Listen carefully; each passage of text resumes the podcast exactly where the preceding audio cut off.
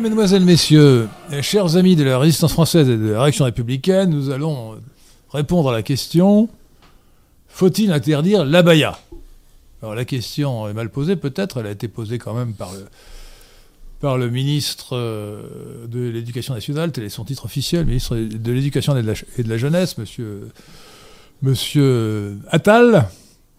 Et donc pour cette émission, je veux un vrai débat. Donc j'ai invité l'imam Mohamed Ben, ben Vauclin.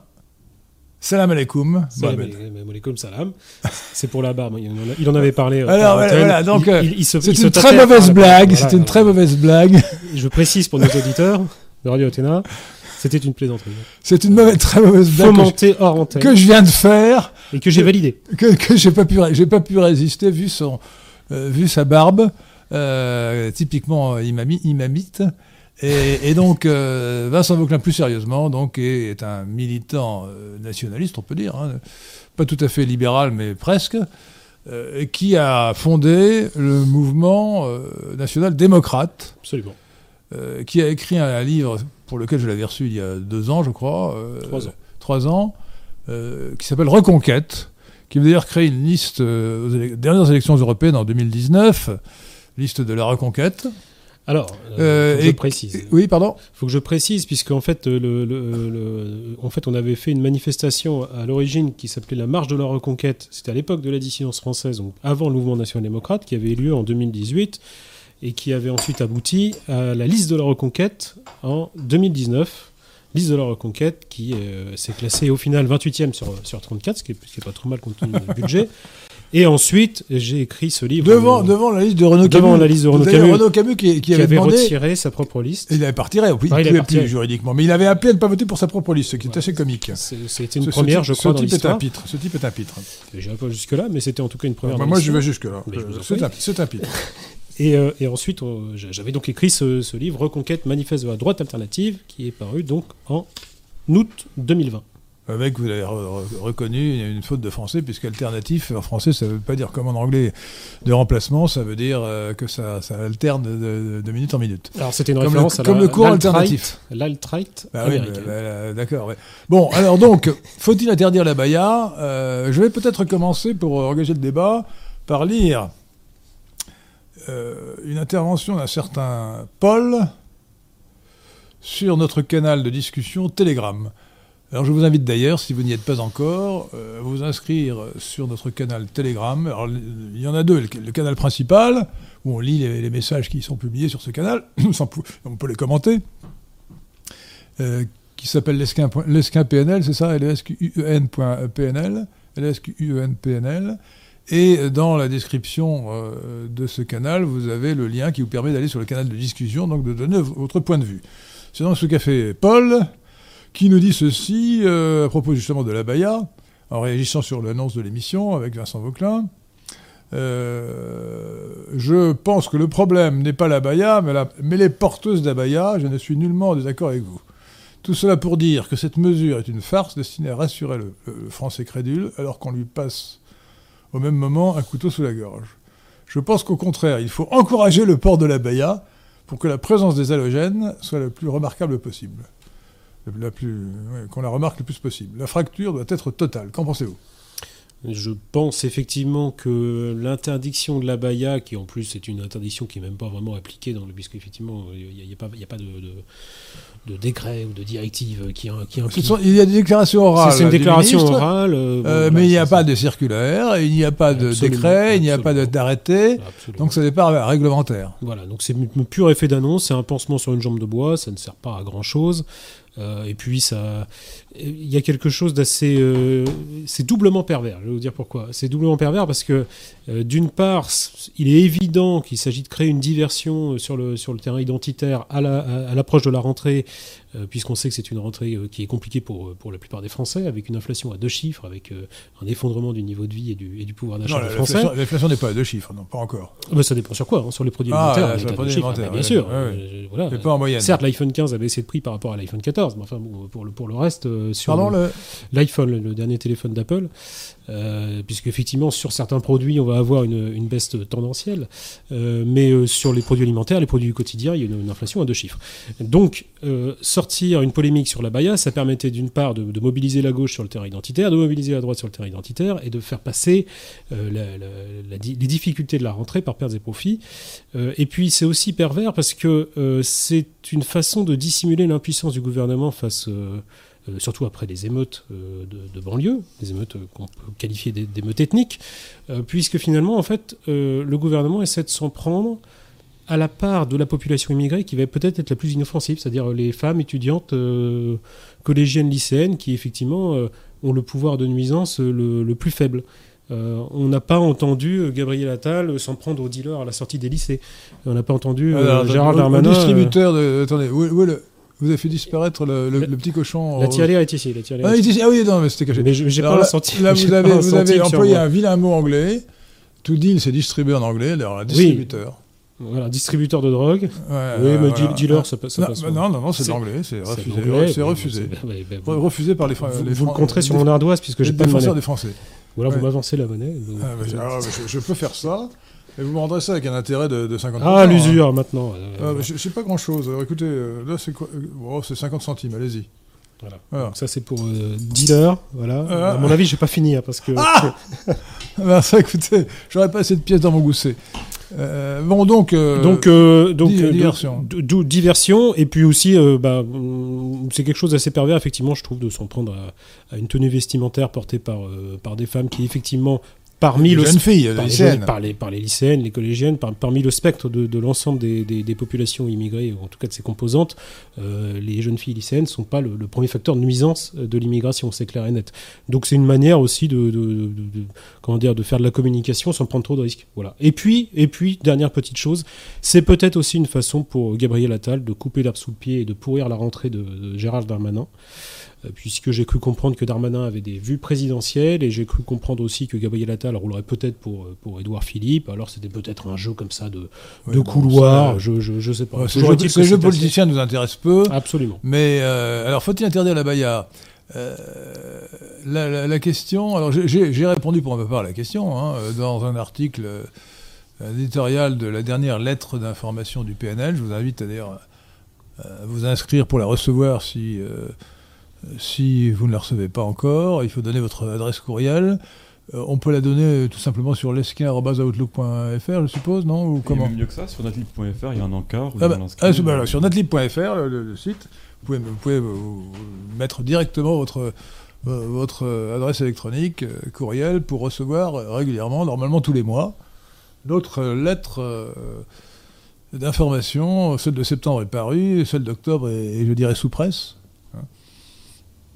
Je ferai mon éditorial, qui est d'ailleurs sous presse lui aussi, sur le thème du portail national libéral, et je fais tout de suite d'ailleurs une publicité, une réclame à ce portail national libéral, euh, qui a pour objet de mettre en évidence la puissance du courant national libéral dans le monde entier, hein, de, France au Texas et de France en Corée du Sud, en passant par l'Inde et même la Russie. Euh, et je, vous informe que Vincent Vauquelin euh, figure, sans que je lui ai demandé la permission d'ailleurs, euh, sur notre site euh, Portail National Libéral. euh, Et j'en suis ravi. et voilà, donc vous pourrez retrouver euh, le site de Vincent Vauquelin. euh, et je rends grâce d'ailleurs euh, au créateur de ce site, à savoir Pierre de Tirmont ici présent, le réalisateur de l'émission euh, présente, euh, qui, euh, qui, a, qui a non seulement conçu, euh, comment dire, euh, la présentation du site, mais qui a fait des recherches poussées, parce que bon, il fallait retrouver euh, le, site en Devanagari du, du Rashtriya Vaksang, hein, c'est bien ça hein Euh, mouvement hindouiste euh, national libéral dont, est issu le président Narendra Modi qui ne savez peut-être pas est, est, à mon sens aujourd'hui le plus grand homme d'État du monde. D'accord. Je suis ravi de l'apprendre. Pardon? Je suis ravi de l'apprendre. Bah, Est-ce que vous partagez ce point de vue? Je ne connais pas suffisamment ah bah, euh, bah, sa politique pour le. Ah bah le- écoutez, ne- non, pas, c'est pas vraiment le sujet, sauf s'il y a une question d'auditeur sur le sujet, mais bon. Alors re- revenons à l'abaya. Oui. Alors, l'abaya, euh, c'est une tenue pudique. Mais j'ai envie, avant de parler de l'abaya, de parler d'un autre sujet qui est le burkini. Oui. Alors, c'est pas totalement sans rapport. Euh, alors, le burkini, c'est un mot fantaisiste qui a été créé euh, à partir de bikini et euh, de burqa. Donc c'est un mot parodique. C'est euh, la tenue que les femmes musulmanes veulent mettre pour aller sur la plage ou à la piscine pour se baigner. Bon. Alors, euh, cette tenue pudique, c'est celle que nos grands-mères portaient en 1900 sur les plages. Bon. Je ne vois pas à quel titre on leur interdirait, on interdirait aux musulmanes de porter cette tenue sur les plages. Alors, il y a une raison pour leur interdire de les porter dans les piscines, ce sont des raisons d'hygiène. Bon, je ne rentrerai pas dans les détails, mais il semble que euh, les règles d'hygiène interdisent de porter des vêtements trop amples. Trop amples. Euh, donc la, la, la- la baya, euh, pardon, le, le burkini Mhm. est interdit pour des raisons d'hygiène, mais c'est uniquement la piscine. Il n'y a pas de raison d'hygiène dans la mer. La mer est grande. Bon. Alors là, c'est un peu différent. Euh, Il n'y a pas de question d'hygiène. Pourquoi faudrait-il interdire aux jeunes filles musulmanes de porter des tenues, euh, des tenues pudiques Euh, plus pudiques que la moyenne sans doute des jeunes, de celles que portent les, les jeunes lycéennes. Euh, Est-ce qu'il faut forcément les obliger à porter des mini-jupes ou des vêtements moulants? Non, mais en fait, de manière générale, ce que je vous disais tout à l'heure, c'est que c'est un pansement sur une jambe de bois. ça- on interdit, euh, le, enfin, on prétend interdire le burkini ou on prétend interdire euh, la baya. Alors, Le burkini, c'est pour des raisons d'hygiène, euh, c'est strictement pour. Oui, mais même pour sur les les, plages. euh, non, non, Ah sur non, les- sur les plages, ce n'est pas interdit. Non, c'est pas interdit. Mais il y avait eu des polémiques. Oui, mais, euh, mais certains élus. LR les avaient c'était ridicule. Donc, mais en fait, ça permet à peu de frais de se donner une posture de- de- de- d'anti-immigration sans prendre le risque, effectivement, de- d'affronter euh, la question, euh, les droits dans les yeux, en disant il faut stopper l'immigration, il faut expulser les demandeurs d'asile, il faut opérer la remigration. Euh, comme on n'ose pas dire ça, eh ben, on dit on va euh, s'attaquer euh, aux manifestations, soit islamiques, soit coutumières, puisqu'en l'occurrence, la baya ne relève pas forcément d'un vêtement musulman. La baya est, est un vêtement, d'après ce que j'ai compris, plutôt coutumier, des bédouins euh, qui remonte apparemment à, à l'histoire mésopotamienne euh, dans, Ouais, bon, il y a ça, plus de c'est- 4000 ans, donc qui n'est pas forcément lié à l'islam. Mais à la- bon, évidemment, la question ne se poserait pas s'il n'y avait pas d'immigrants en France. Alors, un tel euh, taux d'immigration euh, en France non. Faut-il, euh, faut-il, en dehors même de l'école, vouloir que les musulmans s'habillent comme les Français de sang, absolument, ou leur, le- le- vouloir que euh, vouloir en quelque sorte euh, réaliser une immigration forcée en les incitant ou en les obligeant à s'habiller comme nous?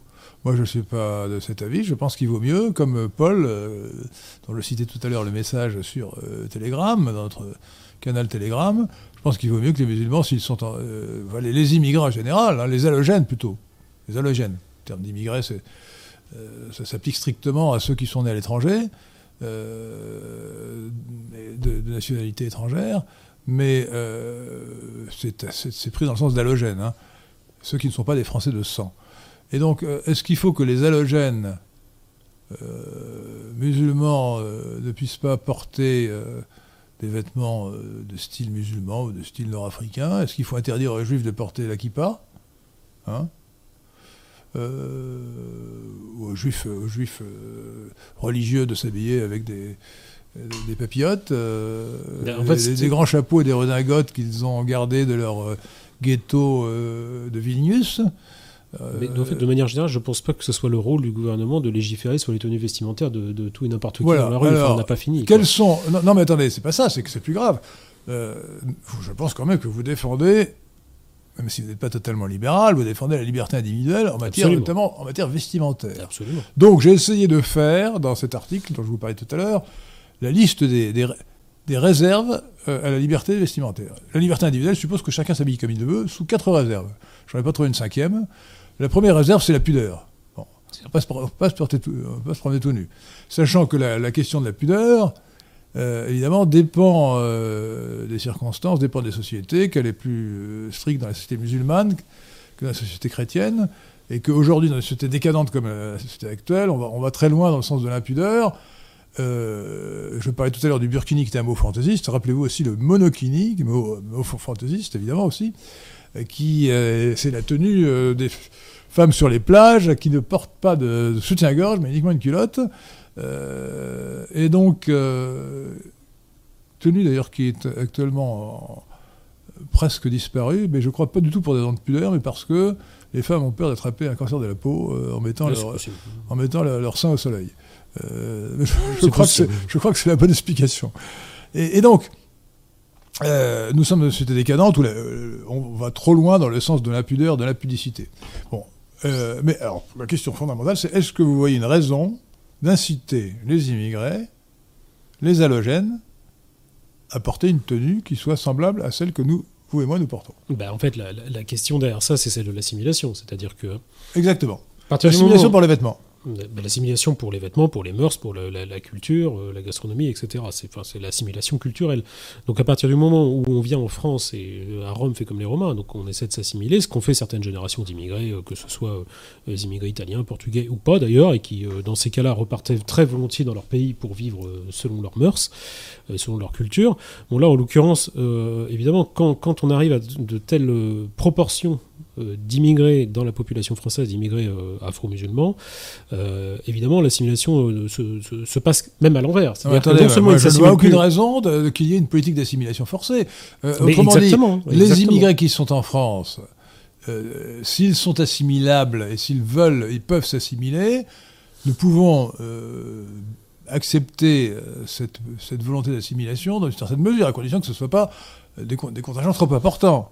Exactement. Mais euh, la vraie politique n'est pas une politique d'assimilation, la vraie politique est une politique de réimmigration, c'est-à-dire les immigrés inassimilables ou inassimilés devront un jour, quand nous serons au pouvoir, vous, vous et moi, euh, Absolument, euh, oui.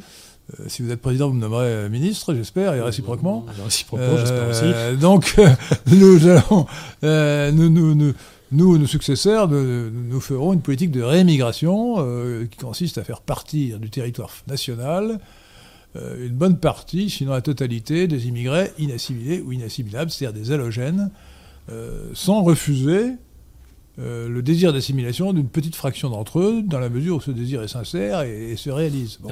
Comme il s'est réalisé pour les Italiens, pour les Espagnols, pour les Polonais, dans certaines mesures. Il faut savoir quand même que euh, les Italiens, au, au début du XIXe siècle, euh, étaient euh, très mal reçus dans le milieu de la France. hein. Et, et- et a fortiori, par conséquent, c'est bien plus difficile d'assimiler euh, des musulmans. euh, les juifs, excusez-moi, les juifs qui ont été expulsés de France en 1394 Mhm, ne sont toujours pas assimilés. En tout cas, pas tous. Absolument. En tout cas, pas tous. Mais, mais de toute façon, Bah, euh, Moïse Éric Zemmour est-il assimilé d'une certaine façon, oui, on peut le considérer. Euh, comme- il, il a l'air. Non, il, fait, semblant. Alors, Mais il est communautariste. Un communautariste n'est pas assimilé. il a manifestement fait sien, euh, fait sienne, euh, le- il fait sien, fait sienne, euh, l'histoire de France. euh, Vous plaisantez Non, Manifestement. Manifestement, dans la mesure où il semble avoir quand même une, une admiration et Mais puis vous une connaissance de l'histoire française. vous- vous- Ça vous- ne signifie pas, attendez, ne faites pas dire ce que j'ai pas dit. hein. Oh là ça ne signifie pas euh, que je fais de lui euh, l'incarnation du combat national. C'est absolument Ah, attendez, attendez. J'ai pas voté pour lui par- en, vous, en- vous- en 2022. vous partez du principe qu'il est sincère. Mais je sais que je connais pas, je ne Euh, pas mais le, moi, je les ne connais cœurs, pas. je- Moi, je connais pas, mais je sais ce qu'il a écrit. Je, je- je le sais. Et j'ai, avons fait sur euh, notre site lesquin.fr, lesqun.fr, cinq articles, un de Raphaël Auclair et quatre de moi, pour démontrer par A plus B, euh, les deux font quatre, que, premièrement, le fourbe Zemmour était un imposteur et qu'il n'était pas, et qu'il était communautariste, euh, et pas du tout assimilé par conséquent. Il est assimilé en apparence, mais pas en réalité. Alors, c'est c'est pas le sujet de l'émission, mais je, je, je, je voudrais quand Ah, même. si, justement, l'assimilation, c'est le sujet de l'émission. Alors justement, bah, alors sur, sur Éric Zemmour, euh, deux choses. Euh, D'une part, j'ai, euh, je lui ai écrit une lettre ouverte durant la campagne présidentielle, puisque je m'étonnais de, de ne pas l'entendre euh, évoquer davantage le coup d'État covidiste de, de l'année 2020-2021, euh, et de manière générale de ne pas pointer euh, ce, ce que, que d'aucuns appellent la grande réinitialisation. Je vais pas le dire en anglais, sinon il faut que je remette une pièce et j'ai plus de pièces. Euh, mais en fait, euh, voilà. La je- je- décadence, ça veut dire. le- le- Si, le- il critique la décadence. Bien non, la grande réinitialisation, c'est différent. C'est-à-dire Ah ouais, le la- projet la- du la- forum la- de Davos la- de domestication Oui, la grande sociale. réinitialisation, c'est Vous voulez le dire en anglais, c'est Great Reset. Je Le- mais traduit, Reset. trad- traduit par.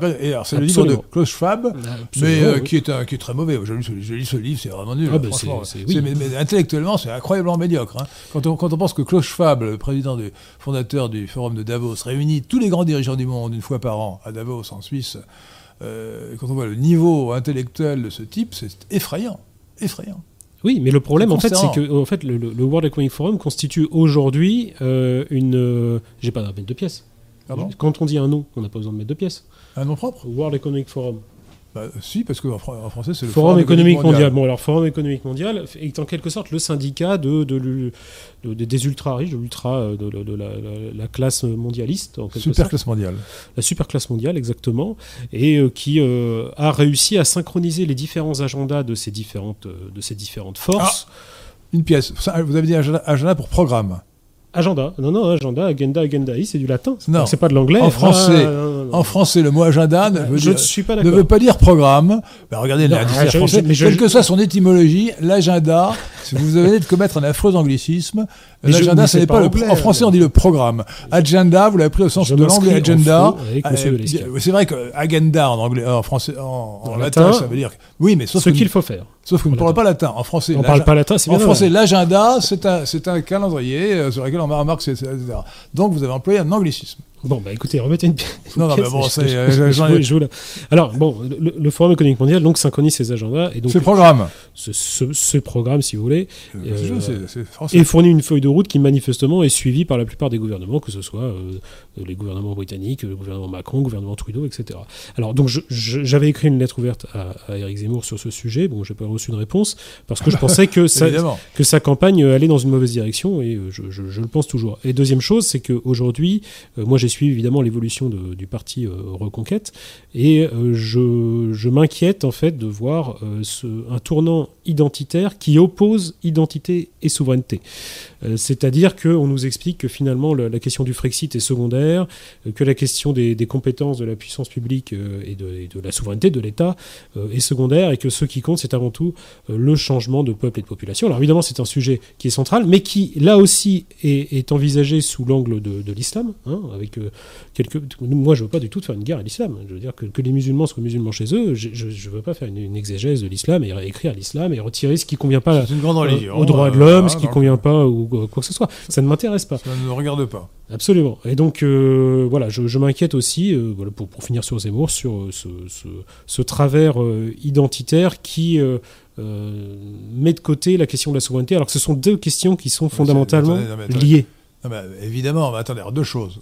Non, mais trois faut- choses. d'abord, je rappelle, je rappelle aux auditeurs de Radio Athéna que, euh, je répète plutôt, puisque vous l'avez dit, que le mot reconquête a été repris par Zemmour. C'est vous qui l'avez euh, Je lancé. j'ai hein. pas un copyright Euh, sur. c'est de l'anglais, euh, c'est la troisième pièce. Sur, le, sur le mot reconquête, mais effectivement, on l'a utilisé dès 2018 avec la marge de la reconquête, puis la liste de la Alors, ce, reconquête en est, ce qui est 2019, puis le livre mais, mais- en mais 2019. j'aime bien dire à propos de Zemmour, parce que Zemmour elle a laissé entendre, ou elle m'a dit, ou a fait dire, qu'il prenait le terme de reconquête à cause de la Reconquista espagnole. Oui, c'est possible, c'est très possible. Ah oui, non, mais c'est ça. Or, c'est très amusant, parce qu'il faut quand même savoir que la Reconquista espagnole, qui s'est achevée en 1492 par la conquête de Grenade, lorsque los Reyes Mhm. Católicos, alors c'est l'espagnol, hein, le roi et la reine euh, catholique, Ferdinand d'Aragon et Isabelle de Castille, ont repris Grenade en achevant donc la reconquête, Reconquista, en janvier 1492. Leur première mesure a été l'expulsion des Juifs d'Espagne. Ah oui, c'est très possible. oui. C'est pas, c'est pas possible, c'est certain, un très fait. Euh, élection des Juifs d'Espagne, que les Juifs de l'époque, parce que c'était une, catastrophe, la, la communauté juive d'Espagne, c'était la plus florissante de, de- de tout, de tout le monde, de tout le monde, du monde entier, et donc c'était une catastrophe, et, et donc les Juifs ont appelé ça la Shoah. Donc la première Shoah, officiellement, euh, c'est l'expulsion des Juifs d'Espagne par euh, Los Reyes Católicos en 1492. Euh, L'année aussi où, après la, reconquête, euh, et parce que le budget, le budget de, de la couronne, des, deux couronnes euh, d'Espagne, c'est-à-dire du- de Castille et, d'Aragon le permettait, on a financé l'expédition de Christophe Colomb, qui est arrivé en octobre, à découvrir l'Amérique. Donc c'est très amusant que, que, que, que Moïse-Éric Zemmour, qui est juif, euh, ait pris comme référence la Reconquista, euh, qui s'est- dont le premier acte, euh, final- enfin, la- dont l'acte final a été l'expulsion des Juifs d'Espagne. Bon, c'est une anecdote assez amusante. Bon, euh, mais vous avez tendance à croire que Zemmour euh, est, est honnête intellectuellement. Moi, je, je, Ah non, mais moi je. je vais démontrer qu'il était fourbe euh, non, non, et, et qu'il ne pensait pas ce qu'il disait. Ce n'est pas, euh, il, n'est pas, il est communautariste, donc il n'est pas du tout assimilé. En fait, ce que vous voulez, euh, si, vous voulez, c'est que euh, moi, je m'intéresse. euh, je ne sais pas ce qu'il y a dans les cœurs des gens. Moi, je m'intéresse aux programmes et aux programmes qui sont portés, que ce soit par les partis politiques ou par, le- par les organisations. Et, est-ce que ça, est-ce que ça révèle derrière? Et donc, effectivement, quand on voit un programme qui est manifestement celui qui se dessine du côté de Marion Maréchal pour les élections européennes, on va être sur du Giorgia Meloni bis. C'est-à-dire. Euh, euh, jamais c'était une grande tristesse parce que c'est- l'espoir, j'ai fait un sur le lamentable. sujet. hein. J'ai fait Elle un est truc sur le sujet, hein. c'est qu'en fait, à un moment donné, il y a aussi une question de, de caractère. C'est, c'est- est-ce qu'on va franchir le Rubicon ou pas? C'est, la question qui se posait à Georgia Meloni, comme elle s'est posée jadis à Bonaparte ou à De Gaulle. Est-ce qu'on va franchir le Rubicon? Bah, elle ne l'a pas Et franchi. elle ne l'a pas franchi manifestement. Alors euh, Zemmour va, Alors va attends, vous explique- répondre. expliquons pour les auditeurs. Georgia Meloni, sûr, donc, oui. euh, qui est le, le chef de, euh, de Fratelli d'Italia, ce qui veut dire les Frères d'Italie, le parti qui a eu plus de 25% des voix euh, aux dernières élections législatives, est arrivé au pouvoir avec l'alliance de la Ligue de, euh, Salvini en octobre 2022, donc euh, il y a un an et quelques, un an, un an, un an. Euh, et euh, nous fondions, nous, euh, vous et moi, je pense, euh, et vous aussi Pierre, euh, de Tiremont, euh, quelques espoirs euh, sur cette victoire prodigieuse. Or, elle, a- elle nous a complètement déçus. Un an après, euh, les, alors ce n'est pas de sa faute si les immigrés congoïdes arrivent en masse à Lampedusa. Lampedusa qui est une petite île italienne, mais qui est beaucoup plus proche de l'Italie que de l'Italie, beaucoup De plus proche de la Tunisie. Oui. que de l'Italie continentale. Or, au lieu de, de, de réimmigrer, euh, séance tenante et manu militari, les immigrés congoïdes qui, qui débarquent, elle les transporte sur, dans l'Italie continentale. Notez qu'elle a fait campagne sur la question du blocus naval. Euh, C'est, elle non. qui a utilisé le terme de blocus naval mais pour blocus- empêcher les blocus ONG naval ou pas, euh, de toute façon, euh, transporter ces gens qui sont à Lampedusa, dans une île près de la Tunisie, les transporter sur l'Italie continentale, c'est une imposture, une trahison, un scandale. Eh ben, elle s'est fait tordre le bras par Ursula Alors, von der alors, elle était, à partir du moment où elle se soumettait aux dictats européens, Absolument. elle ne remettait pas en cause la Convention européenne sur le droit d'asile, qui donne un droit aux étrangers à venir en France, Absolument. euh, en Italie en l'occurrence, pardon, euh, et en France euh, accessoirement. Et qui empêche de les Euh, expulser. et, et- et qui empêche les expulser, c'est une, aberration complète. Donc la première chose à faire, c'est de dénoncer la Convention de Genève sur le droit d'asile, et la deuxième chose, c'est de dénoncer la Convention européenne des droits de l'homme, qui permet à des juges apatrides et cosmopolites, euh, sous l'influence de Soros, de d'interdire pratiquement toute politique de, de- de- de- de lutte contre l'immigration et a fortiori de réimmigration. Bon, voulez-vous de l'eau? S'il vous plaît. Donc, donc Giorgia Meloni, c'est lamentable. Merci. Alors je ne sais pas s'il a interdit la baya dans, dans les écoles euh, italiennes, peut-être. Mais euh, le- le- la question centrale à laquelle vous n'avez pas vraiment répondu, Vincent Vauclin, c'est est-ce que, euh, en dehors de l'école d'abord, faut-il vraiment souhaiter que les immigrés qui sont en France, qui viennent de cultures différentes, euh, soient incités euh, à s'assimiler, euh, notamment de manière vestimentaire. Est-ce qu'il ne faut pas, comme le disait Paul tout à l'heure, euh, est-ce qu'il ne faut pas vouloir, au contraire, que la fracture soit la plus nette possible pour que les Français voient bien qu'il y a une différence très très claire, euh, De- de- de pas seulement façon, raciale ou euh, mais culturelle, religieuse entre eux et nous. Oui, mais qu'importe ce, qu'on- ce- ce- ce que je veux ou ce que vous voulez, c'est que en fait, manifestement, veux- la, la fracture euh, se manifeste. euh, voilà. Non, est-ce qu'il est souhaitable, selon ah, mais vous, il est souhaitable. que l'on les incite à s'habiller comme nous Il est souhaitable de, de stopper l'immigration massive, d'organiser la remigration et euh, Ah, d'accord. non, voilà. Donc et interdire la, la burqa, le, le voile intégral, etc. dans l'espace public, ça me paraît tout à fait normal puisqu'on n'a évidemment pas le même, le même rapport à la femme que peuvent l'avoir les, les arabo-musulmans. Je pense que ça c'est normal. La Euh, baya en tant que tenue coutumière. attendez, je vous arrête, sur, je vous arrête sur la Oui. Excusez-moi. Je, je répète ce que, j'ai dit tout à l'heure. Euh, dans un pays de liberté, euh, ce qui n'est malheureusement pas le cas de la France, euh, loin de là, et on l'a vu pendant le confinement, mais on le voit encore aujourd'hui, il y a, il- la- les gens sont libres de s'habiller comme ils veulent sous quatre réserves. J'ai déjà évoqué la première réserve, la pudeur. La deuxième réserve, c'est la sécurité. Il ne faut pas que les gens soient masqués.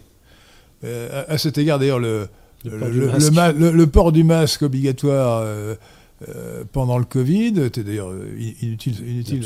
ça- on peut faire une exception pour des raisons sanitaires, mais normalement, il ne faut pas que les gens soient masqués pour des raisons de sécurité, parce que ça permet à des délinquants d'échapper à leur identification.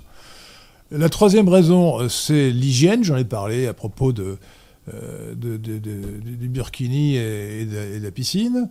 Et la quatrième raison, c'est le, code vestimentaire d'un établissement, par exemple d'une école. Ah, dans une école. Mais moi, je suis dans favorable une école ou ailleurs. Dans, dans la- dans l'armée, par exemple, on a un uniforme. Oui. Moi, je suis favorable à, l'uniforme à l'école, Euh, euh, au lycée, au collège, euh, et au minimum, comme c'est le cas dans certains établissements privés, dans certaines écoles, certaines écoles libres, au minimum un, un code vestimentaire qui ne soient pas strictement un uniforme, mais qui disent voilà, les garçons doivent Oui, avoir une veste, oui, etc., oui, oui. comme ça, euh, bon, euh, ils ne doivent pas avoir ceci, là. Bon. Et alors, le, ce code vestimentaire pourrait effectivement interdire la baya, mais il interdire également la mini-jupe et le pantalon pour les filles. Oui, mais moi, je suis favorable effectivement à Mais, un, ah, un mais, s'il n'y a pas, si- n'y a pas un code vestimentaire. vestimentaire comme cela, il n'y a aucune raison d'interdire aux filles, musulmanes ou non, d'avoir une tenue, une tenue euh, pudique. Oui, mais encore une fois, c'est- un coup dans l'eau. hein. C'est exclusivement pour faire diversion sur, euh, à la fois Oui, sur, mais, sur ça- oui, les- mais sur la- les- la- la- peu importe sur un coup dans l'eau, nous répondons au sujet lui-même. Faut-il interdire la baya Non, Donc, bah, en fait, ça ça- ça- ça n'a pas de sens d'interdire la baya si on fait rien d'autre à côté. Voilà, Moi, c'est ça. Ma, ma position est claire. Euh, interdire la baya et euh, laisser venir 2 millions d'immigrés en un quinquennat, euh, accueillir tous les immigrés de, de Lampedusa et continuer à, à laisser le processus de sédition communautariste qui s'installe dans les banlieues françaises, ça n'a aucun sens. Voilà, mais c'est exactement ce qu'est en train de faire le gouvernement. Donc, Oui, bon, ça vous dites l'essentiel. Mais il n'empêche qu'il est quand même intéressant de dire que la baya est une tenue pudique. On n'a pas interdit la baya dans la rue. euh, Euh, dans les écoles, c'est autre chose. C'est une question, effectivement, si on a, si un code vestimentaire, un code mais qui ne soit vestimentaire, pas, euh, qui euh, soit pas spécial pour la baya, euh, qui soit Ah non, plus, bien sûr, plus, oui. pré- plus général et qui fixe les, des règles, par les établissements, des, des- des- des au règles de- tenue correcte, euh, voilà, qui empêchent une, une trop, grande- une trop grande distinction dans un sens ou dans l'autre. euh, Absolument. Voilà. Alors, il faut, il faut, il faut pas que sous prétexte d'interdire une tenue qui serait musulmane, euh, par euh, refus de l'immigration, qu'on refuse l'excès de puritanisme des musulmans, euh, on tombe d'un extrême, dans l'autre, et que on, estime que l'impudeur, c'est mieux que la pudeur. Bon, il faut voir que, tout à l'heure j'en parlais à propos de nos grands-mères qui s'habillaient avec quasiment un burkini en 1900. Bon, je dis pas qu'il faut, je dis pas qu'il faut revenir à, à cette tenue qui était peut-être un peu excessivement pudique, mais euh, il faut trouver un compromis. Et, et il ne faut pas euh, tomber dans les raies du cosmopolitisme, de l'IG cosmopolite, et vouloir absolument euh, faire de l'impudicité une, règle. Oui, je- mais- J'ai critiqué dans cet article la mixité sexuelle au lycée. Oui, qui était c'est cité un qui sujet. déjà par, Gis- par Giscard. Par Giscard, absolument. Euh, Giscard euh, était était un homme pervers. euh, en 1975, donc juste après son élection à la présidence de la République, il a premièrement généralisé, rendu obligatoire la mixité des sexuels dans, au lycée. Et deuxièmement, il a, euh, par une loi perverse, euh, permis aux, aux filles de 15 ans d'a- d'avoir la pilule sans, Oui. à l'insu de leurs parents. C'est quand même énorme, hein Absolument, oui, oui. et c'est encore évidemment euh, le cas aujourd'hui. Une fille de 15 ans peut prendre la pilule sans que ses parents soient au courant. Bon, c'est tout à fait choquant. Absolument. Euh, c'est inadmissible. Et donc moi je suis partisan de, re- de revenir sur le, de, de revenir à des lycées séparés pour les filles et les garçons pour des raisons évidentes. Euh, il faut alors c'est certainement pas certainement pas votre cas ni, ni- ni le mien, mais on sait que quand même euh, à l'adolescence euh, beaucoup de jeunes garçons euh, sont quand même assez portés sur le sur les questions euh, sur les filles disons. il et- paraît, il paraît. Euh, voilà, et, et donc leur mettre, leur mettre la, la tentation sous les yeux en permanence, ça les empêche de travailler. Euh, ça les déconcentre. euh, sur, sur- toujours ce canal Telegram, un, un des, un des sympathisants expliquait qu'il il avait le souvenir d'un de ses voisins, c'était en troisième, je crois, hein, Pierre, en troisième, qui était donc à, côté- à côté de lui, et devant, devant eux, il y avait deux filles Oui. euh, qui portaient euh, une ficelle qu'on appelle en anglais le string Oui. et qui s'arrangeaient pour qu'on voit le haut de leurs fesses avec le string. Oui. Et alors, le gars, euh, son voisin, il- pas lui, il disait, pas lui, mais son voisin, il disait qu'il était complètement les yeux injectés de sang et, et il travaillait pas. Et, il a raté son année à cause de ça. Et voilà. Voilà. Voilà. Et, donc, alors, non seulement, euh, alors, indépendant des questions de morale, euh, il faut savoir que la mixité nuit à la concentration des, adolescents, à cet âge-là, hein, 14, 15, 15, 16 ans, euh, voilà, 17 ans. Euh, et euh, autre, une autre raison qui n'est pas négligeable, c'est que les filles se développent plus vite, elles ont la, pu- la puberté plus tôt, et leur cerveau se... alors, vous avez expliqué ça très bien dans Pierre de Diamant, dans votre article sur euh, Richard Lynn, qui s'appelle sur la, Oui, euh, la femme est à l'égal de l'homme. hein. ça. ouais. Euh, donc la, la- la femme se développe- la, la fille se développe plus vite que, plus vite que le garçon. Elle, est- elle est mûre plus tôt. Et, donc la pédagogie euh, qui convient à, un sexe ne convient pas à l'autre euh, au, niveau du lycée. donc au niveau du lycée, il y a toute, toute raison pédagogique, morale, pour qu'on sépare les garçons des filles. Comme ça, ça, avait toujours été le cas avant Giscard. Hein. Oui, mais c'est pas quelque chose qui me, pose problème. C'est plutôt favorable. donc la, la volonté absolue de, de, mélanger les, les, garçons et les filles, euh, est contraire au bon sens. Non seulement contraire à la tradition, mais contraire au bon sens euh, et à la, qualité de l'enseignement. Je pense que la, baisse du niveau scolaire, euh, enfin que, la mixité n'est pas pour rien dans la baisse du niveau scolaire. Oui, c'est pas, pas le seul facteur. Hein, ah bah non, la, pédagogie égalitaire est bien plus importante encore, mais, mais ça, a joué, c'est un facteur aggravant. Oui, c'est un tout, c'est évident. Et c'est évident aussi que. y a-t-il des questions alors qui se posent, qui, sont posées par les auditeurs, cher Pierre de Tirmont? Oui don de un zinzin chronique, merci à lui. De ah, qui, pardon? Un zinzin chronique. Un zinzin chronique? Vous n'êtes pas si zinzin, vous n'êtes pas zinzin tous les jours quand même, hein, parce qu'aujourd'hui... Henri Lesquin, son invité, sont-ils d'accord avec moi pour dire que la seule toilette qui convient à une demoiselle euh, lycéenne est l'uniforme marinière jupe plissée autre chose semblable Voici 10 euros de mon RSA.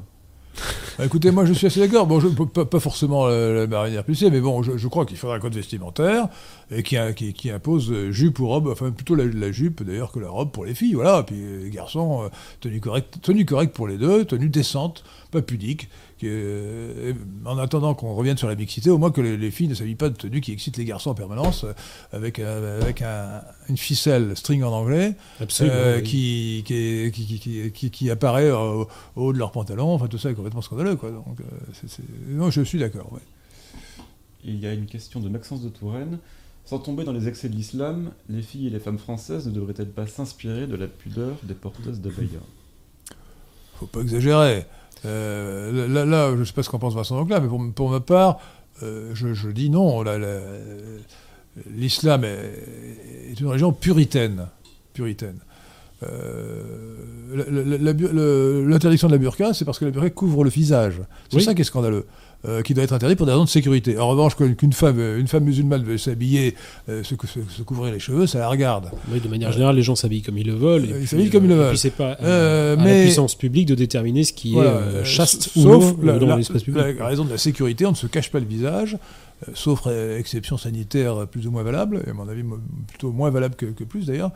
Et, donc, voilà, il faut, il, faut un, il faut un code vestimentaire et si possible un uniforme dans tous les établissements scolaires euh, l'université non compris, c'est-à-dire jusqu'au bac, euh, jusqu'au lycée. Je pense aussi qu'il euh, faut se méfier toujours de ces sortes de lois d'exception qui sont faites prétendument pour juguler les méfaits du communautarisme musulman ou l'insécurité, etc., qui en fait sont à chaque fois des dispositifs de contrôle social qui s'invitent et qui finalement l'immigration est aussi instrumentalisée pour accroître le contrôle social et, et inviter la puissance publique dans, dans la vie privée. On le voit avec, euh, par exemple, les, caméras de surveillance euh, qui, vont se généraliser, y compris à partir des, Jeux Olympiques 2024 avec euh, les, algorithmes de reconnaissance spatiale, au nom de la lutte contre l'insécurité, qui on, l'a vu pendant les, comment dire, les heures qu'il y avait eu au Stade de France, où en fait les bandes de, de vidéosurveillance avaient été miraculeusement effacé.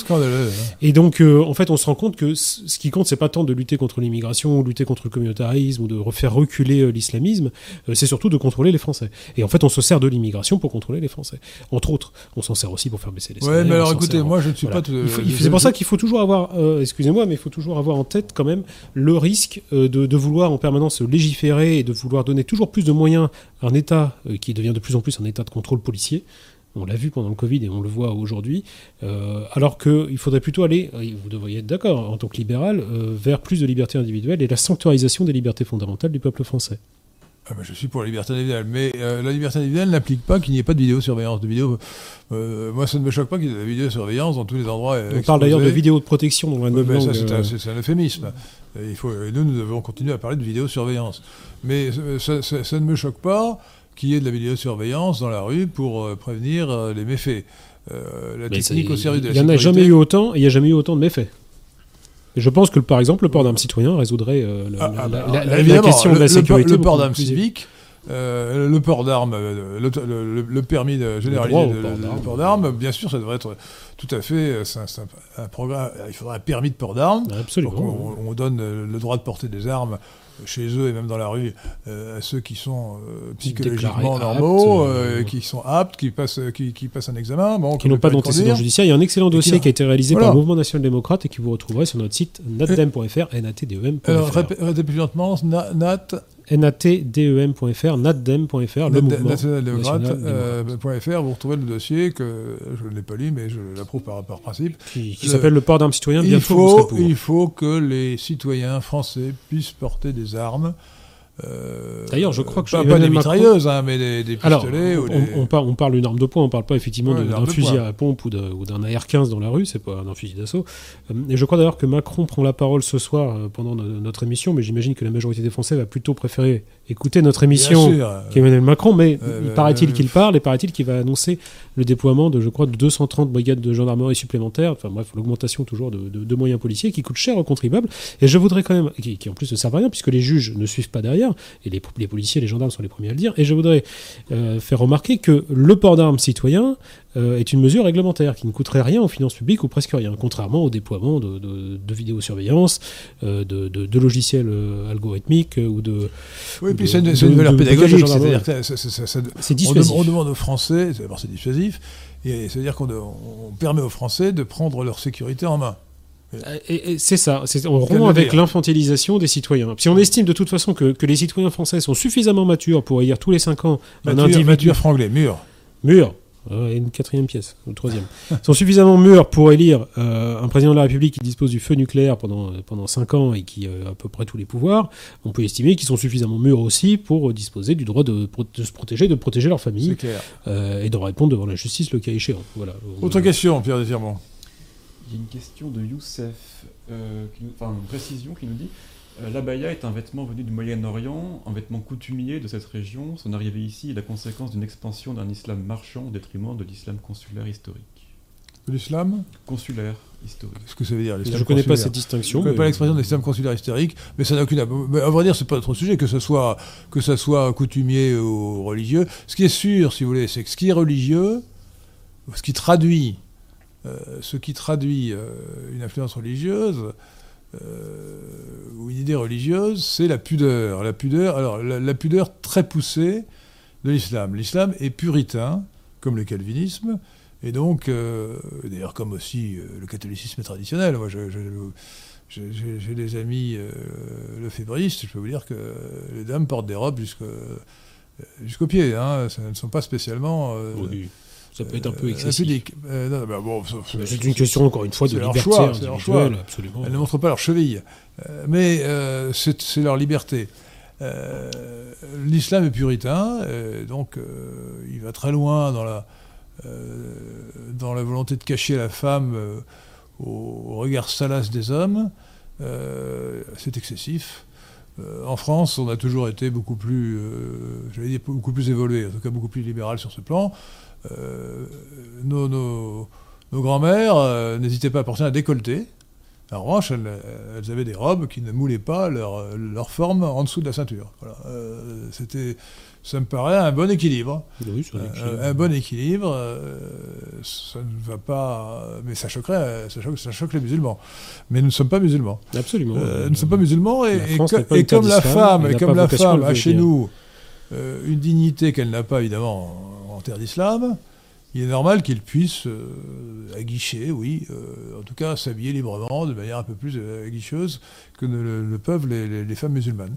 Euh, alors, en- pour en revenir à, à l'école et au lycée, je pense que tant qu'il n'y a pas de code vestimentaire ou d'uniforme au lycée ou au collège, il faut laisser les jeunes musulmanes s'habiller comme Alors- elles veulent, avec un, une abaya si elles le veulent. Voilà. Alors, mais il y, a- aussi un sujet derrière ça, parce que c'est en filigrane quand même de cette mesure d'interdiction d'abaya, c'est euh, euh, généralement fait au nom de la, laïcité.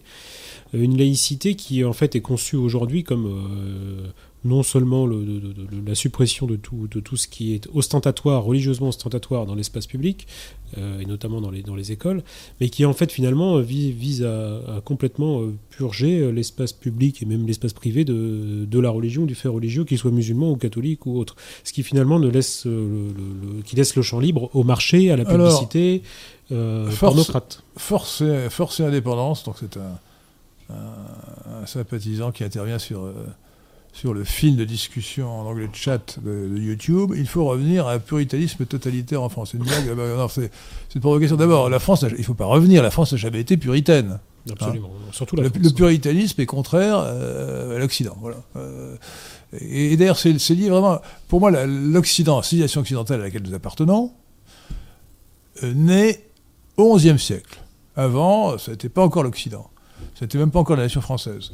Et l'un des, signes de la naissance de l'Occident, c'est le consentement au mariage. Euh, lorsque un homme et une femme se marient, en France, civilement ou religieusement, euh, selon la religion catholique ou selon la religion protestante, eh euh, le moment fatidique, c'est l'échange de consentement. Voulez-vous épouser? Oui. Mais il faut savoir que cet échange de consentement n'existe pas dans les autres civilisations. On n'imagine même pas que la femme ait son mot à dire. Bon. Donc, c'est depuis le XIe siècle, avec la réforme grégorienne, que la femme, dans le mariage catholique, euh, euh, dit oui lorsqu'elle doit se marier. Lorsqu'elle veut se marier, pardon. Lorsqu'elle veut se marier. Et ça, ça montre une mutation civilisationnelle. Vraiment. Euh, certes, les femmes romaines ou les femmes gauloises étaient, des femmes indo-européennes qui étaient donc beaucoup plus libres que les femmes musulmanes d'aujourd'hui, mais je ne suis pas sûr qu'on leur demandait de dire oui euh, pour le mariage. Et, donc, euh,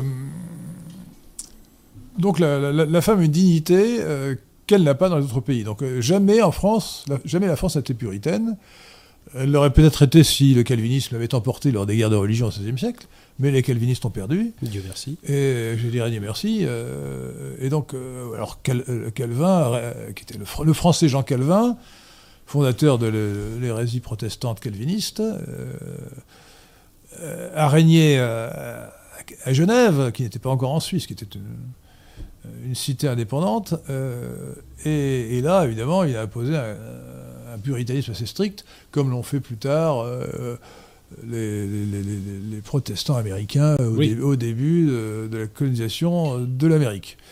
Mais Euh, c'est étranger à notre esprit national. Mais hein, c'est euh, étranger. Nous ne voilà, sommes donc, pas des puritains, euh, nous sommes français. Et- et le puritanisme est assez puissant euh, en Angleterre, euh, surtout en Angleterre, dans les Pays-Bas. euh, enfin, maintenant, ça a beaucoup dégénéré, hein, évidemment, dans les Pays-Bas. Oui, bon. de toute on façon, le, le rouleau- homosexuel. le rouleau compresseur du capitalisme moderne, de toute façon, euh, érase toutes les, les- les différences culturelles, etc. Euh, et c'est aussi pour ça que je pense qu'il y, a un- retour du, fait religieux chez les populations immigrées, parce que euh, vous avez des enfants d'immigrés qui sont euh, nés français, de parents qui sont nés français aussi, et dont les parents ou les grands-parents avaient quasiment renoncé à l'islam, ou en tout cas à la pratique rigoriste de l'islam, et qui, eux, euh, retournent maintenant euh, à un islam de plus en plus rigoriste, précisément en réaction à la société euh, moderne.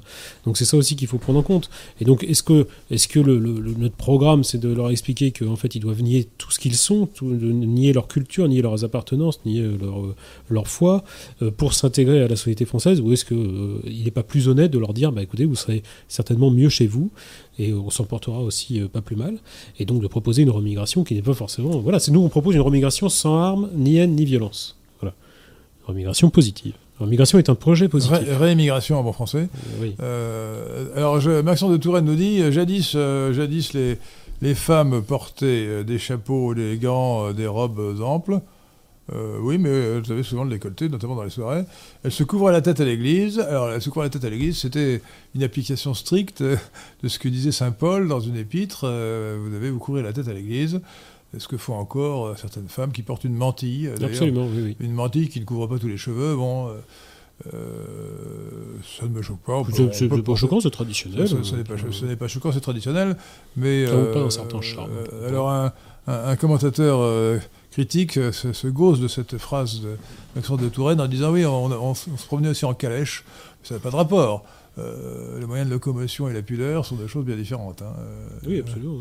euh, le- le- alors c'est- grave d'ailleurs d'un certain point de vue de répondre à cela parce que ça, ça voudrait cro- faire croire que le progrès technique, le progrès matériel, le progrès économique se traduirait forcément par la décadence des mœurs. C'est un peu ce que vous dites avec euh, votre critique Alors- du capitalisme moderne. Moi, je, je- je- je crois qu'il n'y a aucun lien Je absolu. plus Je, prends, je prends, euh, écoutez, re- regarde- regardez ce qui se passe en Inde. L'Inde est un pays de plus en plus traditionnaliste grâce à Narendra Modi et son BJP. Euh, Bharatiya Janata Party, eh ben, ils, Oui, sont mais- pas, ils ne sont pas du tout. Ils, développent- Indiens. ils développent le capitalisme. Et, et le, le capitalisme, c'était la liberté d'entreprise, droit de propriété, liberté individuelle, liberté euh, des échanges. Euh, tout ça me paraît tout à fait euh, indépendant de euh, la décadence que nous connaissons. D'abord, attendez un peu que, les méfaits de, la technique, euh, que les méfaits de la technique aient fait leur œuvre en Inde, et on, verra où est-ce qu'on sera euh, la société indienne. Euh, moi, je deviens effectivement de plus en plus critique euh, sur le, le- le progrès technologique complètement débridé et qui n'est pas piloté par la puissance publique et qui euh, fait qu'aujourd'hui, euh, on a des. J'avais euh, lu des, des données sur les, les dangers de l'exposition des enfants aux écrans, par exemple. Ah bah, nous avons des générations, une génération entière qui est littéralement détruite, que ce soit les, les plus jeunes par les écrans ou, ou même la génération Z, par exemple, par, le- par, le- par TikTok et toutes ces, ces applications-là, le- par les réseaux sociaux, etc. Euh, réellement, euh, l'homme est en train, l'être humain euh, occidental est en train d'être subverti euh, par la technologie. Il change de nature. Mais Finalement, le transhumanisme. c'est l'usage qu'on en fait. Mais on n'est pas obligé alors, de, de la regarder les écrans toute la journée. Oui, c'est toute la question, mais en même temps, c'est un processus qui est addictif, qui est conçu pour être addictif. Vous savez que par exemple, les algorithmes de Facebook ont été conçus en partie par des gens qui travaillaient à Las Vegas dans les casinos euh, sur la question du stimulus, de la récompense, etc. Et donc, en fait, la technologie n'est absolument pas contrôlée par la puissance publique. Dès, qu'il y a une nouveauté technologique, c'est formidable, c'est le progrès euh, et tout, le monde en veut. Et en fait, on se rend pas compte de l'impact que ça peut avoir sur les sociétés et, ces sociétés-là, ensuite, se sont, mises à contribution pour réparer les pots cassés. Euh, donc je pense que ça serait bien aussi d'avoir une de questionner euh, le progrès technique, non pas évidemment pour revenir à la calèche et à, et à la bougie, même si ça manque pas d'un certain charme, mais au moins de, de- de- voilà de, de juguler certaines avancées techniques. Écoutez, euh, dans, dans euh, ce dans domaine, être, je, je crois qu'il faut, il faut- il protéger les enfants. Ouais. Il faut protéger les enfants. Il ne faut sûrement Mais- pas d'ailleurs inciter les enfants à utiliser des écrans euh, Mais, à regardez, l'école- à l'école primaire. Quand, quand c'est pas les parents. J'ai j'ai vu, que que je, je vous donne un exemple. En Seine-Maritime, ils distribuent maintenant des tablettes dans les collèges. C'est une erreur. Non, mais c'est le département, avec les impôts des Ouais. contribuables, qui finance l'achat de tablettes, certainement de tablettes euh, américaines, hein, Apple, euh, fabriquées en Chine. Donc on se demande où est Peut-être l'écologie. peut-être que peut-être coréenne, Samsung. hein. ou, ou coréenne peut-être, euh, mais c'est pareil, et, et qui sont distribués aux élèves. Voilà. Et en fait, les, les élus boomers se disent Ah, c'est formidable, ce sont des tablettes, c'est numérique, c'est progrès. Voilà. Et, et c'est- ils Mais vont alors, pas plus j'ai- loin que ça. j'ai- C'est c'est J'ai lu, terrible. mais- j'ai lu, mais c'est à vérifier, que euh, en Suède, on est, on est revenu sur cette. Oui, j'ai cru lire ça aussi. Euh, mais à vérifier, euh, ce qui me paraît une bonne idée. Je crois, je crois que c'est mauvais. Que de, de- il, faut, il faut attendre un certain temps avant que. et en tout cas, euh, chasser, chasser ou tenir les, les écrans à l'écart de l'école pendant assez longtemps, au moins jusqu'au lycée, et même après. hein. Voilà. Oui, absolument, mais c'est comme sur le- la question de l'accès aux réseaux faut- sociaux pour les mineurs. Il faut, il, faut, il faut que les, il faut que les, les enfants, les élèves jusqu'à un certain âge, continuent à lire, euh, et plutôt sur du papier que sur euh, un écran. Euh, mais vous avez, euh, avant, Mais- avant les, les écrans d'ordinateur ou de, de, ou de ordiphone, euh, il y a l'écran de télévision hein, qui aussi Ah, évidemment, a mais des effets, précisément. calamiteux. hein. des effets calamiteux sur la société française. Et on voit d'ailleurs la dégradation de la société française depuis la, la- la généralisation de, de la télévision dans, dans- dans- dans tous les foyers, qui s'est invité et qui trône dans les salles à manger comme, comme, comme, comme un nouvel hôtel, en fait, et, euh, et qui euh, voilà, distille euh, à la fois la, propagande cosmopolite, mais aussi la publicité qui invite le monde marchand jusque dans les foyers, avec ses nouvelles normes, avec ses, nouveaux impératifs, et face auxquels la puissance publique ne fait rien, puisque en fait, voilà, ça appartient au privé, c'est de la technologie, donc c'est formidable, et donc on laisse faire. Et c'est pour ça que je ne suis pas aussi enthousiaste que vous sur la question du progrès technique, et, vous pouvez prendre l'exemple de l'Inde si vous voulez, mais je pense que si l'Inde effectivement s'ouvre euh, comme on s'est ouvert au progrès technique, je pense que ça a des résultats calamiteux sur l'Inde comme ça Non, pour nous. non seulement elle est ouverte, mais euh, en matière informatique, l'Inde est, est pionnière en quelque sorte. hein. Oui. Euh, le- notamment au Karnataka, euh, l'Inde, comme les, les- salaires restent beaucoup plus bas qu'en Occident, euh, euh, l'Inde fournit des services informatiques euh, aux pays occidentaux euh, de plus en plus. Oui. Euh, L'Inde est extrêmement développée sur le plan informatique. Absolument. Écoutez, moi je crois euh, que le progrès technique est fondamentalement bon.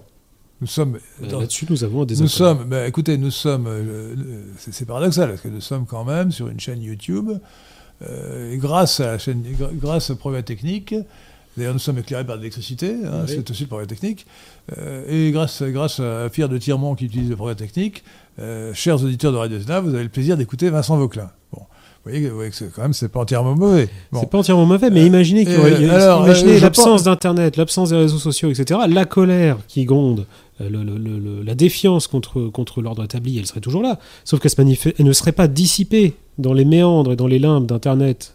Elle serait. Ou, ou Au contraire, les réseaux elle, sociaux elle exploserait dans la rue, en fait, tout simplement. Les réseaux non, non, sociaux non. permettent de dissiper et de contrôler cette contestation Ah sociale. non, au contraire, au contraire, ça, Je ça- ne pense ça- pas ça que ça permet justement de, de- de Ouais. l'amplifier et, ça permet de contourner le, le monopole des médias cosmopolites. Je, serais plus nuancé.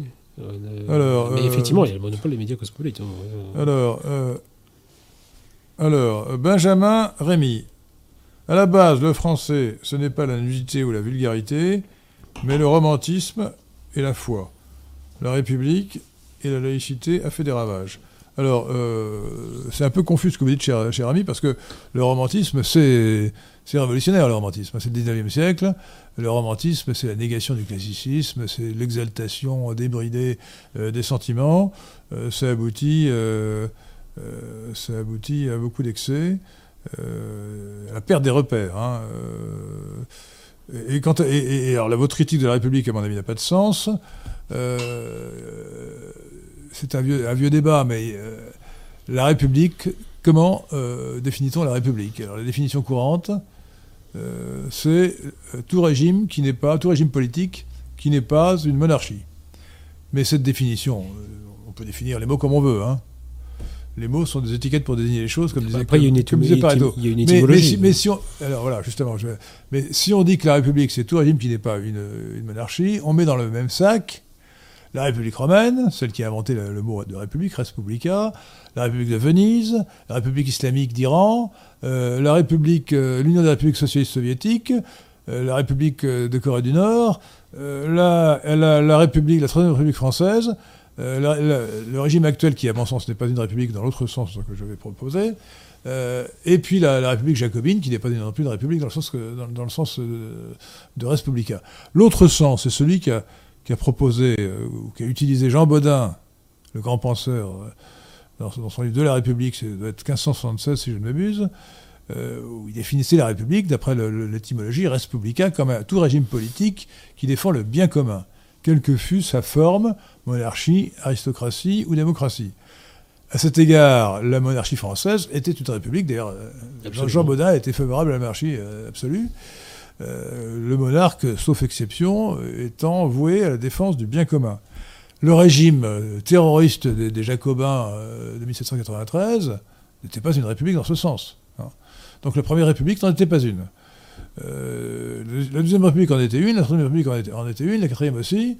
Le régime de Vichy, auquel on, ne- veut pas euh, accoler le terme de république, d'ailleurs le Pétain ne le voulait pas non plus, était une république au sens, euh, dans, les deux sens du terme, c'est-à-dire euh, c'était c'était pas une monarchie, malgré le pouvoir très grand attribué au maréchal Pétain, et c'était un régime voué au bien commun, quoi que- quoi qu'on ait dit les résistentialistes.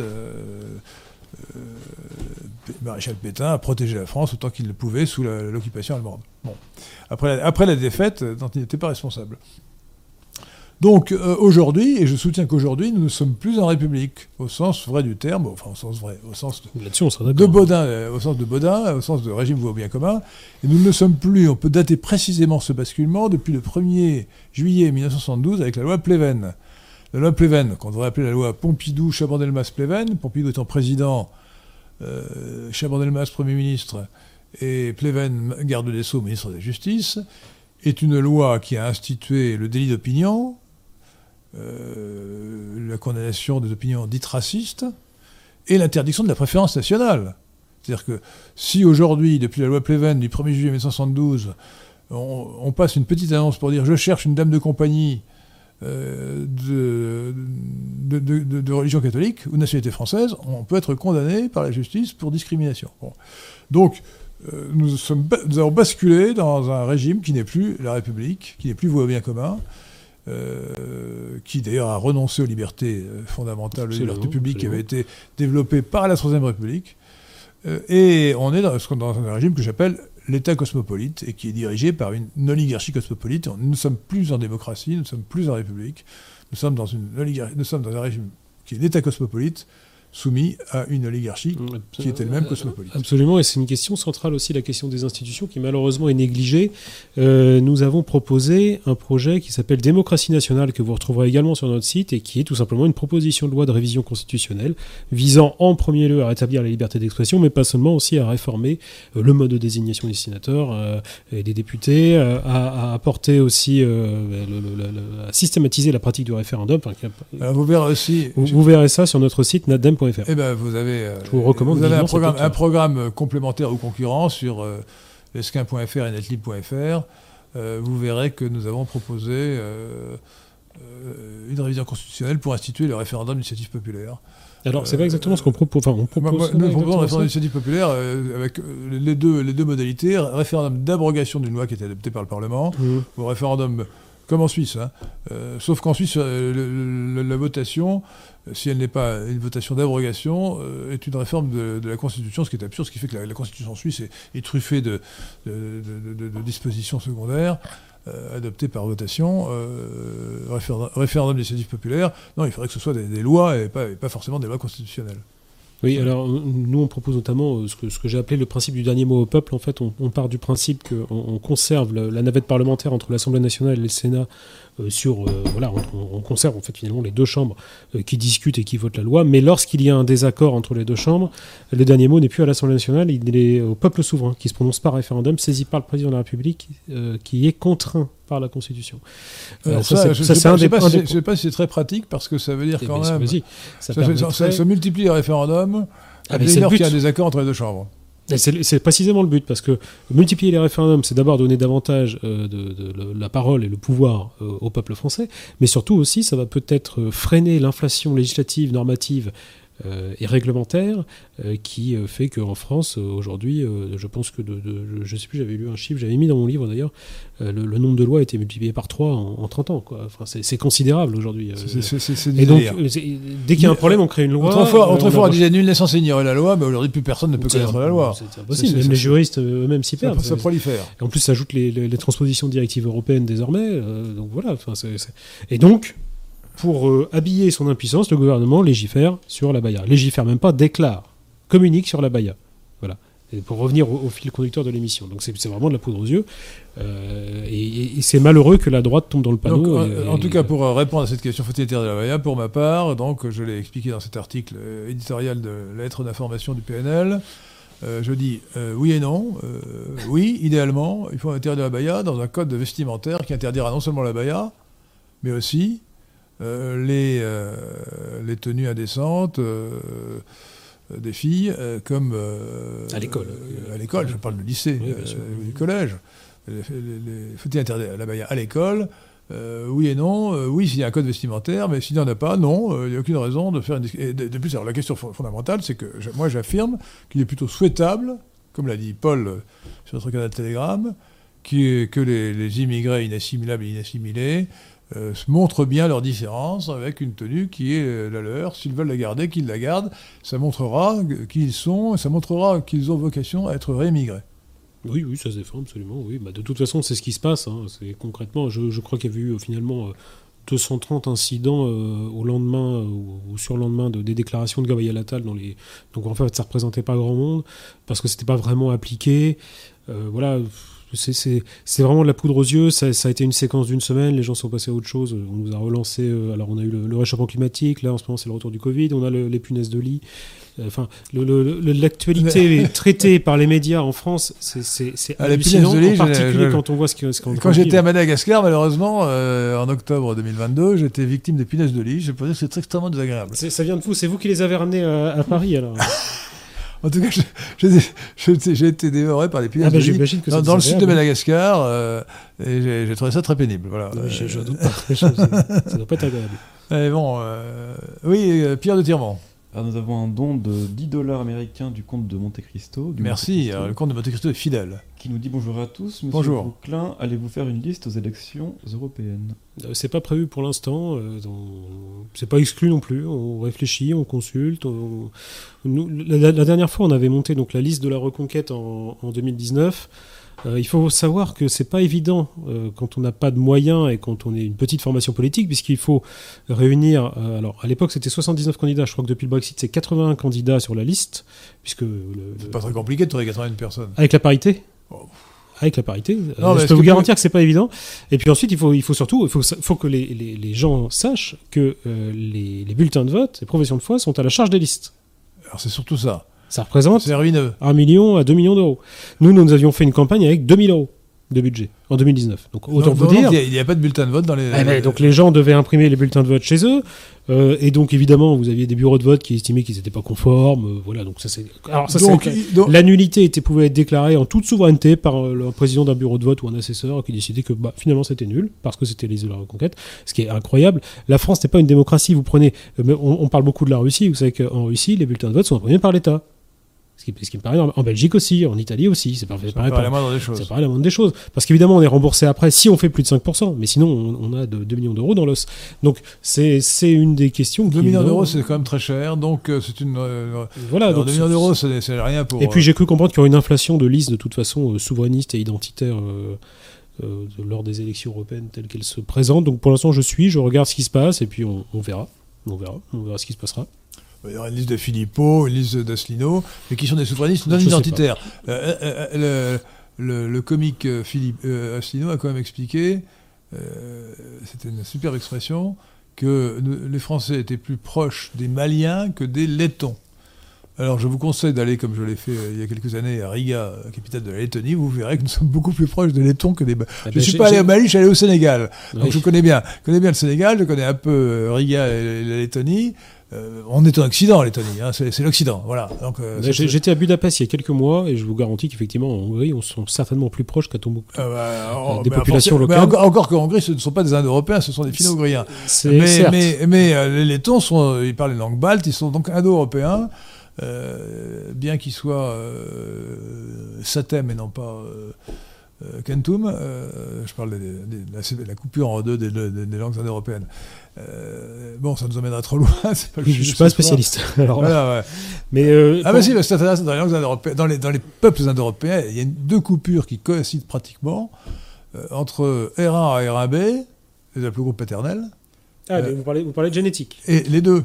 Et linguistiquement, euh, selon l'évolution phonétique, satem ou kentum. Alors, ce qui est amusant, c'est qu'on dit euh, kentum, c'est 100 en latin, satem, c'est euh, c'est 100 en langue avestique, c'est-à-dire euh, langue iranienne de l'Avesta, la- la- la- la- la- j'allais dire la Bible, enfin, le livre sacré des, des Zoroastriens. Euh, il se trouve qu'en français, Kentum est, deve- est devenu 100, on prononce 100, mais ça ne, fait pas du français une, une langue, euh, une, langue- satem. Nous sommes restés une langue Kentum comme le latin dont, le français est issu. Et, la, séparation entre satem et Kentum, ça correspond à peu près, presque exactement d'ailleurs, à la séparation entre le l'aplogroupe paternel RAA à l'est et RAB à l'ouest. Nous, Français, nous sommes des RAB. Euh, et les Indo-Iraniens, les Slaves et les Baltes sont Et donc, bien. donc, donc, ça- ça- donc, donc, d'où le- d'où- d'où l'éventuelle hypothèse d'une bipartition originelle des Indo-Européens entre euh, ces deux, ces deux catégories. Voilà. Euh, bien qu'à ma connaissance, les études européennes n'aient pas euh, beaucoup prospéré dans ce domaine, enfin, n'aient pas vraiment euh, établi cette, cette, cette bipartition, mais c'est- un fait quand même. Aujourd'hui, Bah, on se trouve, dans, tous les cas, on se trouve plus proche des, des En tout Européens cas, que, des, que des Maliens. Et, en, et- tout et cas, Asselineau, en tout cas, c'est euh, donc, Asselineau va faire une histoire. Mais ça, rejoint notre débat tout à l'heure sur souveraineté et identité, parce qu'il faut les deux. Ah Mais ben, l'identité est plus importante que la souveraineté. C'est-à-dire que la souveraineté C'est- est un instrument pour préserver l'identité, pour affirmer l'identité. Euh, la nation La souveraineté, c'est la condition du politique. La souveraineté.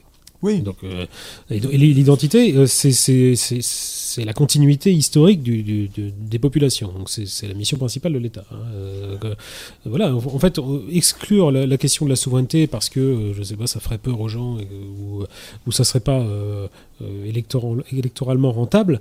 je pense que c'est une erreur majeure. Et encore une fois, on le voit avec Mélanie. À partir du moment où on est, on est piégé, emprisonné, emmailloté dans les traités européens, on peut, on peut pas mener une politique identitaire. C'est pas possible. Il, Donc, faut, il, il faut il faut il faut un Frexit total, ou au moins un Frexit, ce que j'appelle le Frexit juridique, c'est-à-dire une modification de l'article 55 de la Constitution, consistant à dire que la loi française l'emporte sur les directives européennes.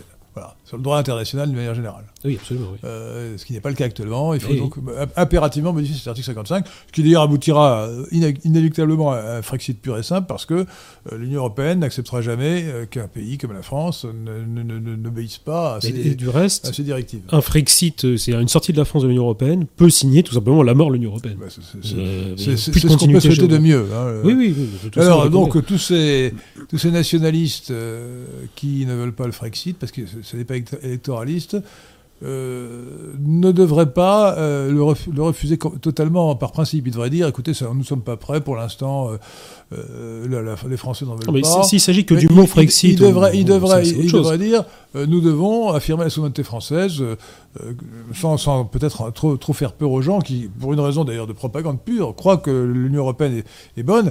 Je, je rappelle toujours des choses simples, chers, chers auditeurs de Radio Athéna. Les deux pays les plus riches du monde, si on met à part le petit Luxembourg, qui ne compte pas parce qu'il est trop petit, ce sont euh, deux pays européens, euh, la Suisse et la Norvège. Alors on peut dire les Norvégiens, euh, ils ont le pétrole, mais la Norvège, c'est quand même très au nord, c'est très froid et c'est très montagneux. Il y a vraiment peu de ressources naturelles dans le du pétrole. Quant à la Suisse, c'est pire, c'est un pays enclavé, qui n'a aucune ressource naturelle, qui est montagneux. Or, la Suisse, les Suisses ont un revenu par tête supérieur de 50% à celui des Français. Voilà. Euh, bon, une des raisons, évidemment, c'est qu'ils n'ont pas, ils ont été neutres, ils n'ont, pas été dans les deux guerres mondiales, Euh, mais c'est aussi Ils ont pas sont- l'euro, ils sont, ils sont ils bien gouvernés, ils sont restés de l'euro, etc. Donc, donc dire qu'il faut être dans l'Union européenne, que c'est bon pour, que c'est bon pour la santé économique, C'est une une, aberration. absolue. C'est une aberration. mais c'est une sottise absolue. Euh, les, les petits pays fonctionnent mieux que les grands, euh, et euh, le- le- la, la Suisse fonctionne mieux que la France, parce qu'elle n'est pas dans l'Union européenne. Et je trouve ça assez pervers d'ailleurs de, de la part d'une certaine droite de d'opposer souveraineté et identité et d'expliquer que finalement euh, il faut chasser de son discours toute une certaine référence. droite, vous plaisantez.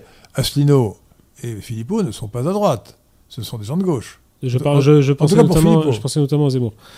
Je- euh, euh, je parle d'une certaine droite au sens euh, commun. Euh, et donc opposer identité et souveraineté, ça n'a pas de sens. Mais ça vaut aussi pour les souverainistes, effectivement. Et là, je vous rejoins. Euh, C'est-à-dire que la question. Alors, j'en parlais notamment dans le dossier Contrôle Z de, de- de- pour- comment et pourquoi organiser la remigration. Le- je disais que la question de l'immigration et la question de l'identité nationale, c'est aussi une question de souveraineté.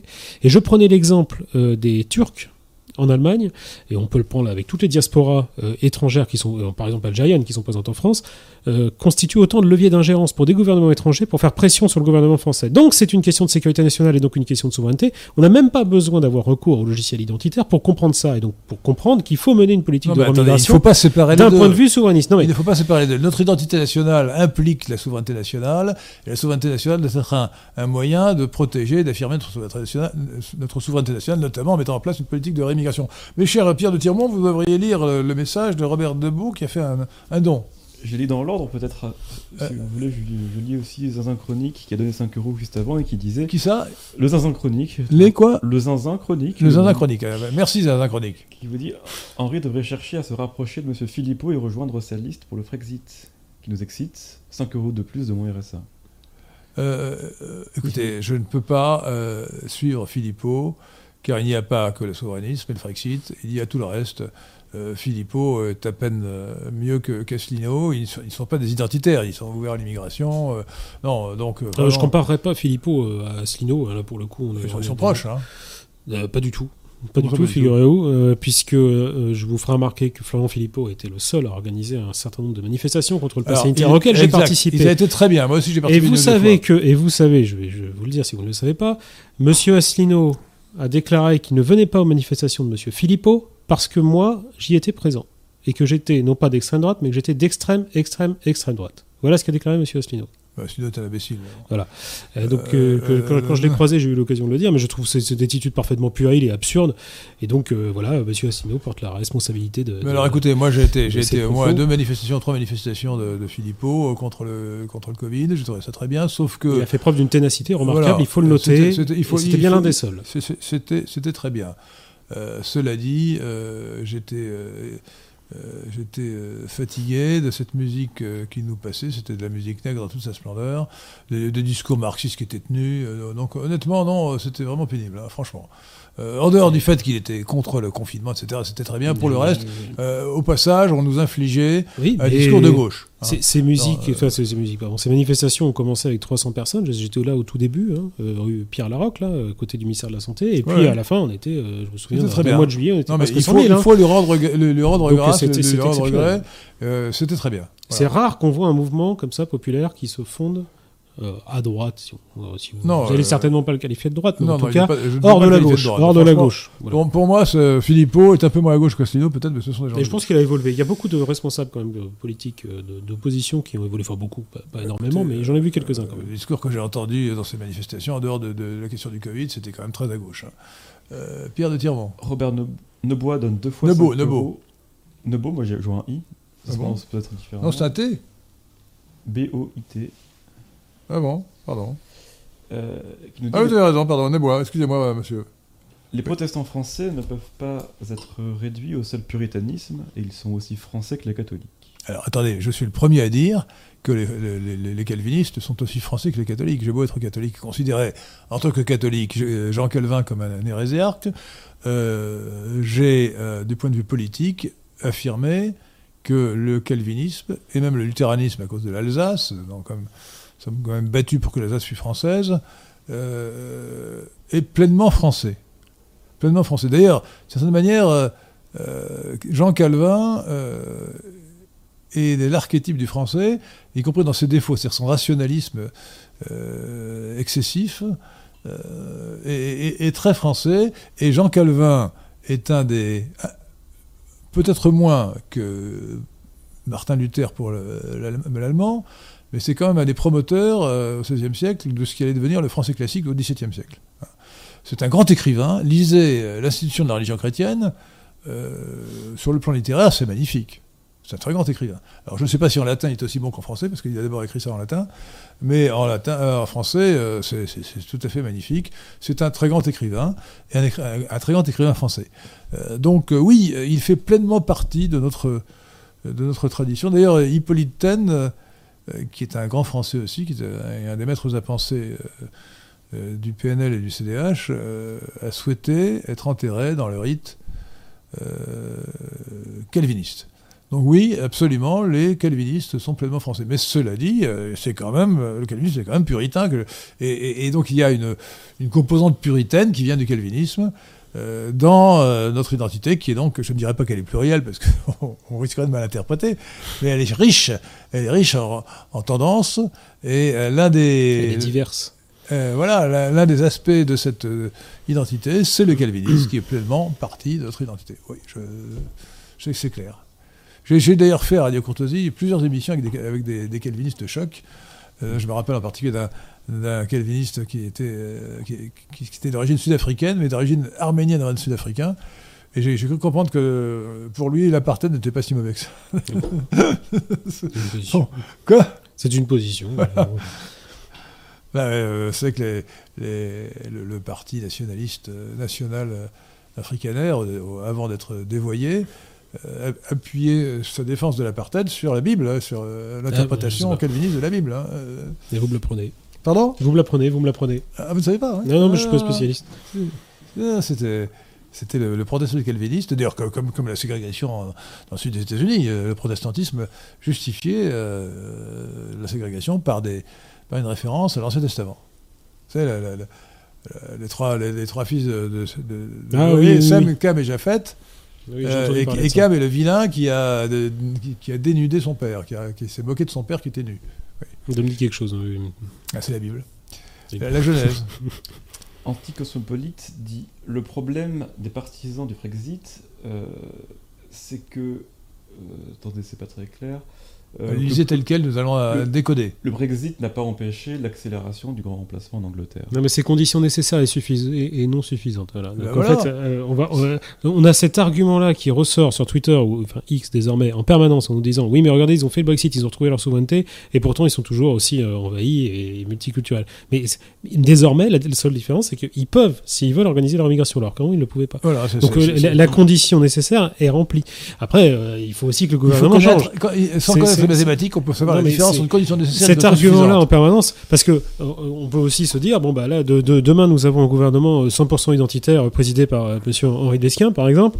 Euh, mais si Monsieur Henri Lesquin reste dans l'Union européenne, il peut faire toutes les politiques Ah, identitaires qu'il veut, et tout fera un sera. référendum pour Ouais, changer la Constitution, je n'en doute pas changer l'article 55, et euh, il demandera que la loi française échappe à la tutelle, à la supériorité de la loi européenne. Voilà, c'est bien la preuve qu'il faut Et, et euh, donc, une et- politique et- et puis, identitaire. alors, euh, je commencerai par dénoncer la Convention européenne des, des- des droits de l'homme, dénoncer Absolument, la Convention de, de Genève sur le droit d'asile. L'idée, qu'un étranger puisse avoir un droit à venir en France, c'est aberrant. Je ne dis pas faut être contre l'asile, mais l'asile est une faveur que le gouvernement français doit accorder librement, comme un acte de gouvernement qui est euh, d'être indépendant de- de- de- du jugement des tribunaux, euh, et non pas un droit qu'on peut réclamer. Ça, c'est une aberration complète. Mais c'est aussi absurde que la lutte contre les discriminations. Je me souviens d'une manifestation que j'avais déclarée euh, que, que- que- que la discrimination fonde le principe de nationalité. C'est-à-dire qu'il n'y a Bah, pas de distinction entre ce qui est Bah, national et étranger. Il n'y a pas de nation possible. Et vous aviez quand même un ministère, notamment avec, euh, dirigé par Ma- Marlène Schiappa, de lutte contre les discriminations.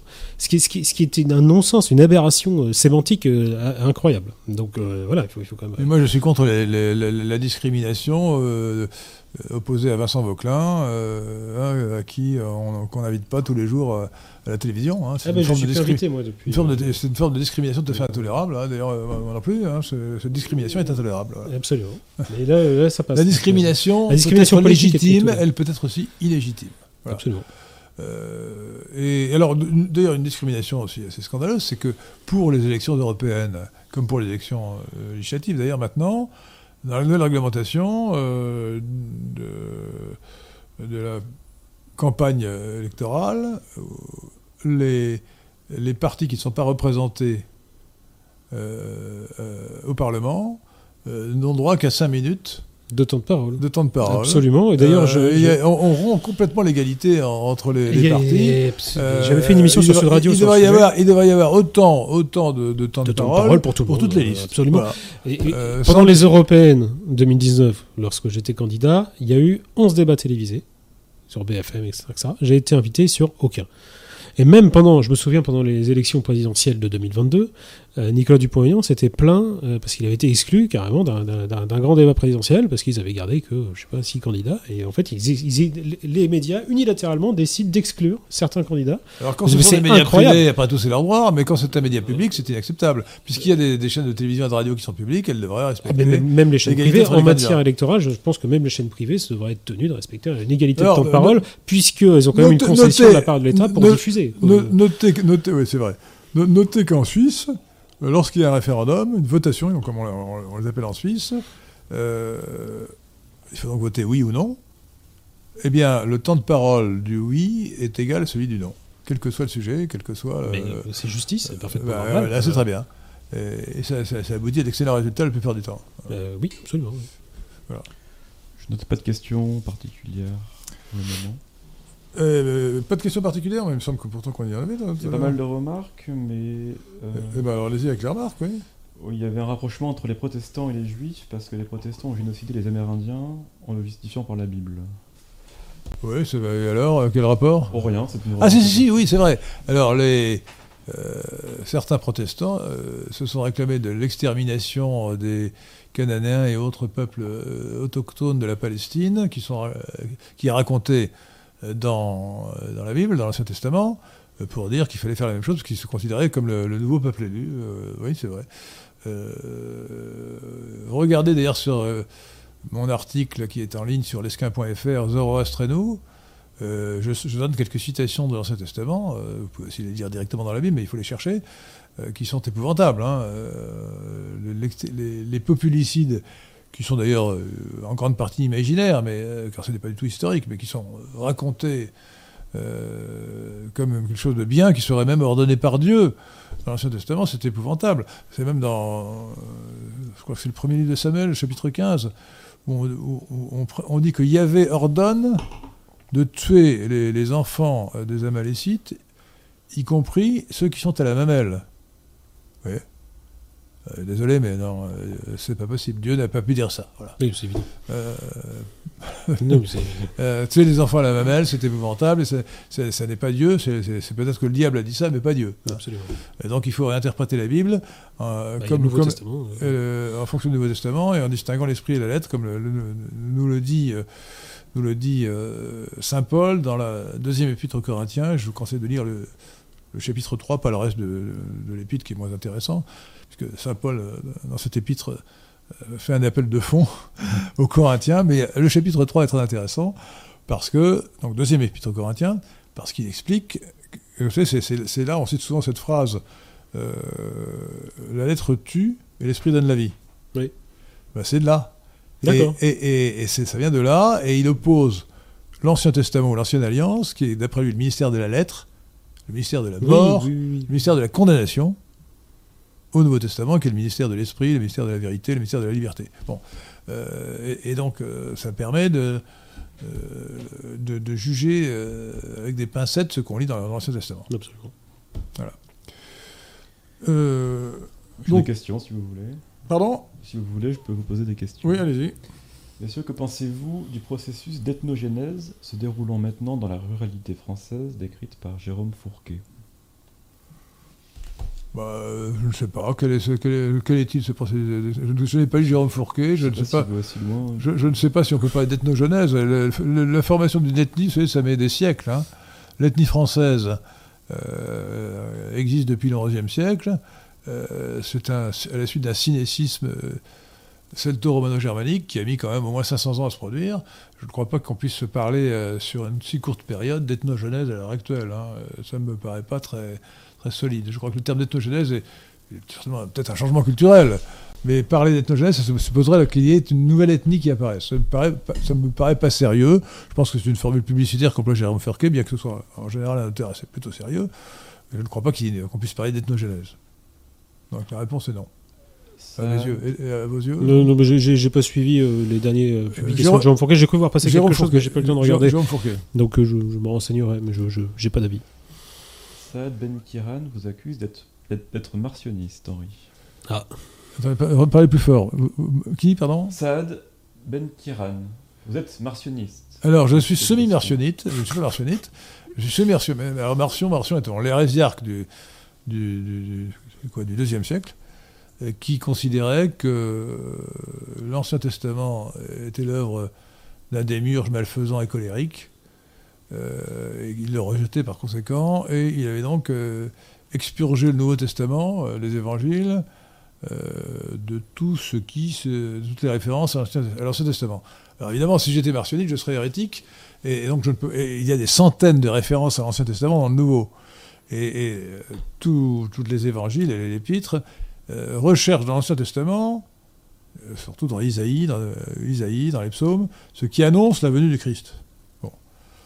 Euh, et ça, euh, je, je- l'accepte complètement en tant que catholique.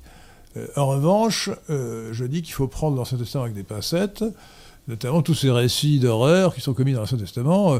D'ailleurs, lisez la Genèse, c'est quand même extraordinaire. Jacob, qui devient Israël, fils d'Isaac. Jacob réussit à voler le droit d'aînesse à Ésaü, son frère, son frère aîné, euh, d'abord euh, contre un plat, de, lentilles, et puis surtout en trompant son père. Euh, il se fait passer, avec la, la complicité de sa mère, c'est Sarah, il me semble, non? Jacob berne son père, Isaac, en se faisant, vous savez, il, se- il se couvre comme, comme euh, Ésaü était poilu, il se couvre d'une peau de mouton pour. euh, et- Mm. et donc il berne son père pour obtenir la, la bénédiction de son père et euh, hériter à la place de son frère. de- de- donc, donc, si vous voulez, le Jacob Israël, qui est la- l'ancêtre éponyme des Israélites, euh, était un escroc. Il faut dire ce qui est. hein. il faut appeler un chat un chat, et euh, Jacob, un, un- un fripon, pour, euh, pour paraphraser euh, Boileau. Euh, et, d'ailleurs, il y a encore mieux, c'est le chapitre 32 de la Genèse. euh, qui raconte le combat, euh, tout, qui se passe toute une nuit, entre Jacob et, et elle, c'est-à-dire Dieu. On traduit elle, par Dieu. Et au lendemain, à l'aube, l'homme avec qui il se bat apparaît être Dieu lui-même. Et il lui dit, puisque tu, as lutté victorieusement contre Dieu, tu t'appelleras Israël. Alors, que veut dire Israël Israël veut dire il combat, elle, Dieu. Donc Israël veut dire celui qui se bat contre Dieu. C'est marrant, mais personne ne, ne- se rappelle. Donc l'État d'Israël porte le nom euh, d'Israël, Jacob Israël. Tu t'appelleras Israël, celui qui se bat contre Dieu.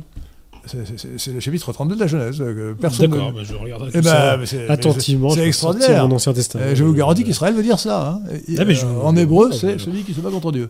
Euh, donc c'est tout un programme. hein. Oui, Euh, tout un programme. euh, et l'hérésiarque Martin Luther, qui avait parfois de bonnes idées, a dit Mais non, mais alors c'est euh, cet homme contre lequel se battait, s'est battu, euh, battu euh, Jacob, avant de devenir Israël, avant d'être nommé Israël, ancêtre éponyme des Israélites, c'était Jésus déjà. C'est-à-dire euh, Dieu qui a pris l'image de l'homme, qui a pris euh, la forme humaine. Et, et- et donc, euh, j'y vois, j'y vois l'explication du déicide. Le fait Oui. que les Juifs aient, aient- aient mis à mort et, demandé la, aient obtenu la mise à mort de Jésus. Ce qui est raconté euh, en long, en large, en travers dans l'Évangile euh, et dans les Épîtres. Dans l'Épître de- de Saint Paul. Voilà, voilà ce qui est écrit dans la Oui, Bible. mais je n'en doute pas. Je, Eh ben, vous pouvez vérifier. je vérifierai Euh, très volontiers. Mais je ne suis pas un théologien ni un spécialiste. Euh, oui, bon, moi non plus, je ne suis pas un grand théologien, mais, mais je, je- je lis, je lis ce qui est écrit et je comprends, euh, et je rapporte ce qui est écrit, qu'on cite rarement alors que c'est quand même énorme. Oui, bah oui, oui, bien sûr. Israël, celui qui se bat contre Dieu. C'est étonnant. Il faudrait que je regarde ça. Ah bah c'est étonnant. Mais non, mais je, je me c'est croire, encore une fois, mais hein. je ne connaissais Euh, pas cette étym- étymologie. Pourtant, eh je ben, m'intéresse aux étymologies. Ah, mais attendez, elle est clairement expliquée dans le chapitre 32 de la Genèse. Oui, Euh, bah, il se bat ça. contre Dieu et à la fin, euh, ah bah, euh, puisque tu t'es battu contre Dieu, tu t'appelleras Israël. D'accord. Et moi j'ajoute, c'est pas dans la Bible, c'est tout un programme. Amen. Autre question. Euh, Peter Petrov, que pensez-vous du chef de Vatican II qui demande d'ouvrir les portes à l'immigration musulmane? Du chef de Vatican II. Il veut dire du pape Oui, je pense. Euh, bah, J'en pense le plus grand mal. euh, mais voulez-vous dire ce que vous pensez du pape François?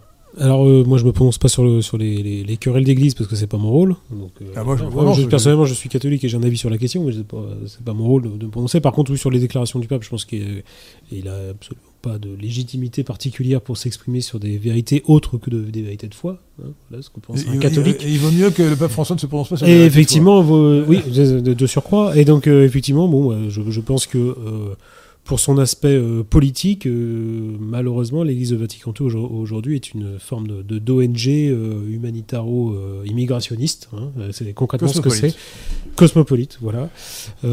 Qui man- manifestement, le, le pape François est, euh, est influencé par son, son, son habitus, comme dirait Bourdieu, c'est-à-dire ce- ce- son tropisme. Évitez, de citer Bourdieu, parce que là, oui, c'est hein. c'est- le seul concept valable que. que- Non, non, non. euh. C'est-à-dire son tropisme latino-américain, et donc euh, je pense que c'est déterminant dans sa, dans sa façon de concevoir voilà, le- le- l'immigré, le, nouvel exilé, qui est en quelque sorte le, le Christ. Enfin, J'ai lu des choses comme ça de- de- dans sa nouvelle, euh, dans, dans ses conceptions. Donc évidemment, c'est- absolument contraire euh, à- à- aux intérêts de l'Europe, et, euh, et- et je pense que de plus en plus de catholiques aussi le comprennent. Voilà. Moi, je- je- Alors, sur, sur le sujet, sur le sujet euh, moi je dirais deux choses qui me paraissent en réalité incontestables. Euh, premièrement, euh, le pape François est hérétique. Deuxièmement, le pape François est cosmopolite. Alors, euh, le est hérétique, euh, c'est une évidence, puisque euh, pour ne prendre que ça- Alors, c'était démontré par des théologiens plus avant que moi, et vous trouverez sur Internet, si vous faites de la recherche, les deux, les deux textes qui ont été publiés, qui sont assez longs euh, et très, très érudits, qui démontrent son hérésie, mais on a une preuve très simple. La réforme protestante remonte à 1517 avec Martin Luther. Euh, 500 ans après, donc en 2017, le pape François a célébré, je ne dis pas qu'il a commémoré, il a célébré la réforme de 1517 le, Vatican a publié, a édité un timbre à l'effigie de Luther. On a mis quelque part au Vatican une effigie de, Luther. Donc le, pape François se réclame de Luther. Et d'ailleurs, ce, que démontrent- les théologiens que j'ai évoqués, c'est qu'il a adopté la, la théorie hérétique condamnée par le Concile de Trente euh, de la justification par la foi euh, de Martin Luther. Donc il est clairement hérétique. Bon. Euh, deuxièmement, il est cosmopolite. Alors c'est une idéologie, euh, euh, d'ailleurs avec des côtés collectivistes. Enfin, il est, vraiment- il est complètement de gauche et il fait de la politique alors qu'il faudrait mieux de s'occuper de religion. Encore que il faudrait mieux de s'occuper de, de religion, c'est beaucoup dire parce que comme il est hérétique, il ne peut faire que du mal. Et troisièmement, contrairement à ce que pense mon ami maître Adrien Abosi, il est le pape. Il est le pape. Il a été élu, il a été élu régulièrement. Et, le fait qu'il soit hérétique n'empêche pas qu'il soit le pape. Et euh, ce n'est pas la première fois qu'il y a un pape hérétique. On peut citer plusieurs exemples, notamment Honoris Ier, condamné en 681 pour euh, post-mortem, c'est-à-dire après sa mort, euh, par le troisième concile de Constantinople, sixième concile écuménique, parce qu'il avait adopté, il avait embrassé l'hérésie monotélite, celle qui prétendait que Jésus n'avait qu'une seule volonté, la volonté divine, qu'il n'avait pas de volonté humaine. Donc ça refusait l'incarnation. Euh, donc euh, un pape peut parfaitement être hérétique, euh, au moins cet exemple-là, mais il y en a d'autres. Euh, Il y en a même un autre qui est encore plus important, euh, auquel je n'ai pas pensé jusqu'à une date récente, alors qu'il est évident. Il est évident. Euh, c'est le, premier pape, l'apôtre Saint Pierre, qui avait embrassé l'hérésie judaïsante et qui a été remis sur le droit chemin, heureusement. Euh, nous rendons grâce à Dieu euh, par, euh, Saint Paul. Saint Paul raconte tout cela dans, dans ses épîtres. Euh, il raconte que euh, Saint Pierre euh, refusait de prendre ses repas avec des, des, des non- des non-juifs, des goyim, Mhm. etc. Bon. Donc c'était l'hérésie judaïsante. Bon. Il n'est pas resté hérétique, heureusement. Dieu soit loué. Mais voilà, donc euh, le pape est vraiment pape, euh, mais il est hérétique. Voilà. Il est calamiteux sur le plan politique, il était catastrophique. Voilà, donc il faudrait que le Saint-Esprit souffle très fort sur le prochain conclave, parce que actuellement, comme le pape actuel hérétique et cosmopolite a truffé euh, le conclave de suppôts, de ses idées euh, néfastes, tant sur le plan politique que sur le plan religieux, euh, il faudra que le, Saint-Esprit souffle très fort dans le bon sens pour que le prochain pape soit correct. Ne soit pas hérétique d'abord, c'est la première chose qu'un catholique, un catholique doit souhaiter. hein. Ensuite, alors, autre, autre question. Autre question. Sinon, il est, il est peut-être l'heure de mettre fin à l'émission, puisqu'il est euh, Mais oui, on va pas- 20h36 et notre c'est- ami doit nous quitter. C'est ce que je regardais, oui. Ouais. Alors, On peut encore prendre une, une dernière question. Une toute dernière question, alors. Une toute dernière, voilà. Est-ce qu'Henri, vous la verrez avant moi la question? Je regarde ce qu'il y a. Euh, Ah, Sauf si c'est une question théologique, euh, je ne suis pas spécialement compétent en la matière. Bah, Je, vais répondre à toutes les questions. Alors, on dit qu'on ne sait pas, mais bon, Oui, bien sûr. on- on n'est pas censé tout savoir. Hein. Une question anticosmopolite qui demande pourquoi les hommes de droite en Europe s'allient avec les partis anti-immigration de l'Est, mais pas les partis anti-immigration du Sud, alors que, tout est flux, alors que tous les flux viennent du Sud. Oui, mais c'est la, Euh, la question de- de- de- de- d'un travail avec. euh, c'est ce que proposait notamment Laurent Ozon. Tunisie au Maroc. Oui, oui, c'est ce que proposait Laurent Ozon, c'est-à-dire qu'effectivement, les partis de droite euh, identitaires devraient euh, faire un mouvement vers les, les- les- les forces du Maghreb, les forces politiques du Maghreb qui sont aussi confrontées à une immigration subsaharienne qui, qui- qui est croissante et qui va être... Alors, subsaharienne, c'est du cosmopolitiquement correct. En français, c'est- noir, congoïde. Hein. Oui, si vous voulez. Mais, non, et- et- et On dit subsaharien pour ne pas, dire, pour ne pas parler de la race. vous voyez. Euh, Alors, ce qui compte, c'est la race. Et, et- oui, si vous voulez. Mais, et donc, euh, ils sont tout aussi confrontés que, que nous, voire plus, euh, aux, aux- méfaits, à la pression migratoire.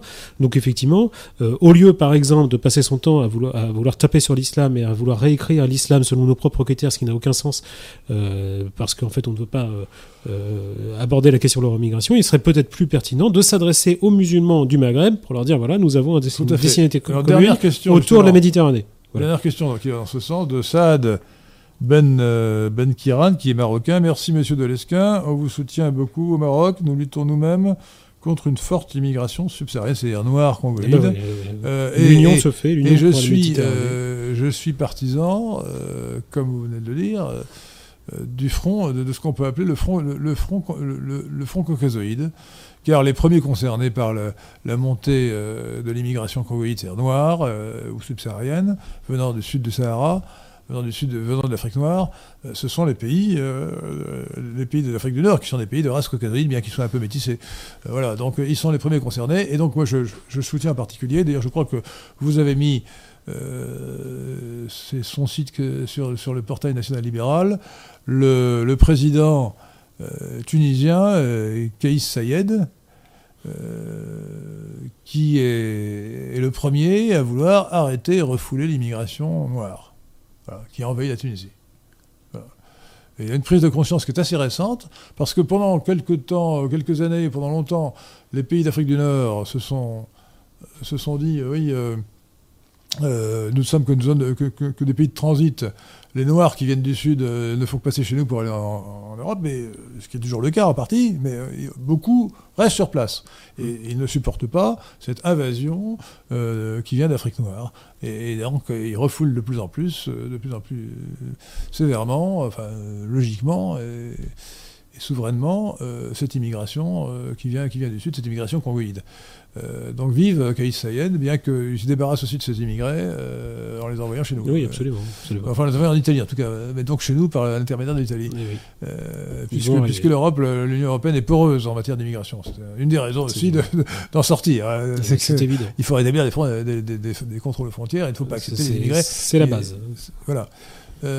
donc merci, merci chers auditeurs. N'oubliez pas d'aider Radio Athéna en faisant des dons. Euh, d'une manière ou d'une autre, euh, notamment euh, pendant, pendant l'émission en direct. Il faut cliquer sur le, dollar qui est en bas.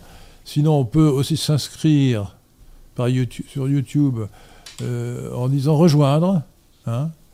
C'est en haut à droite, je crois. En bas aussi.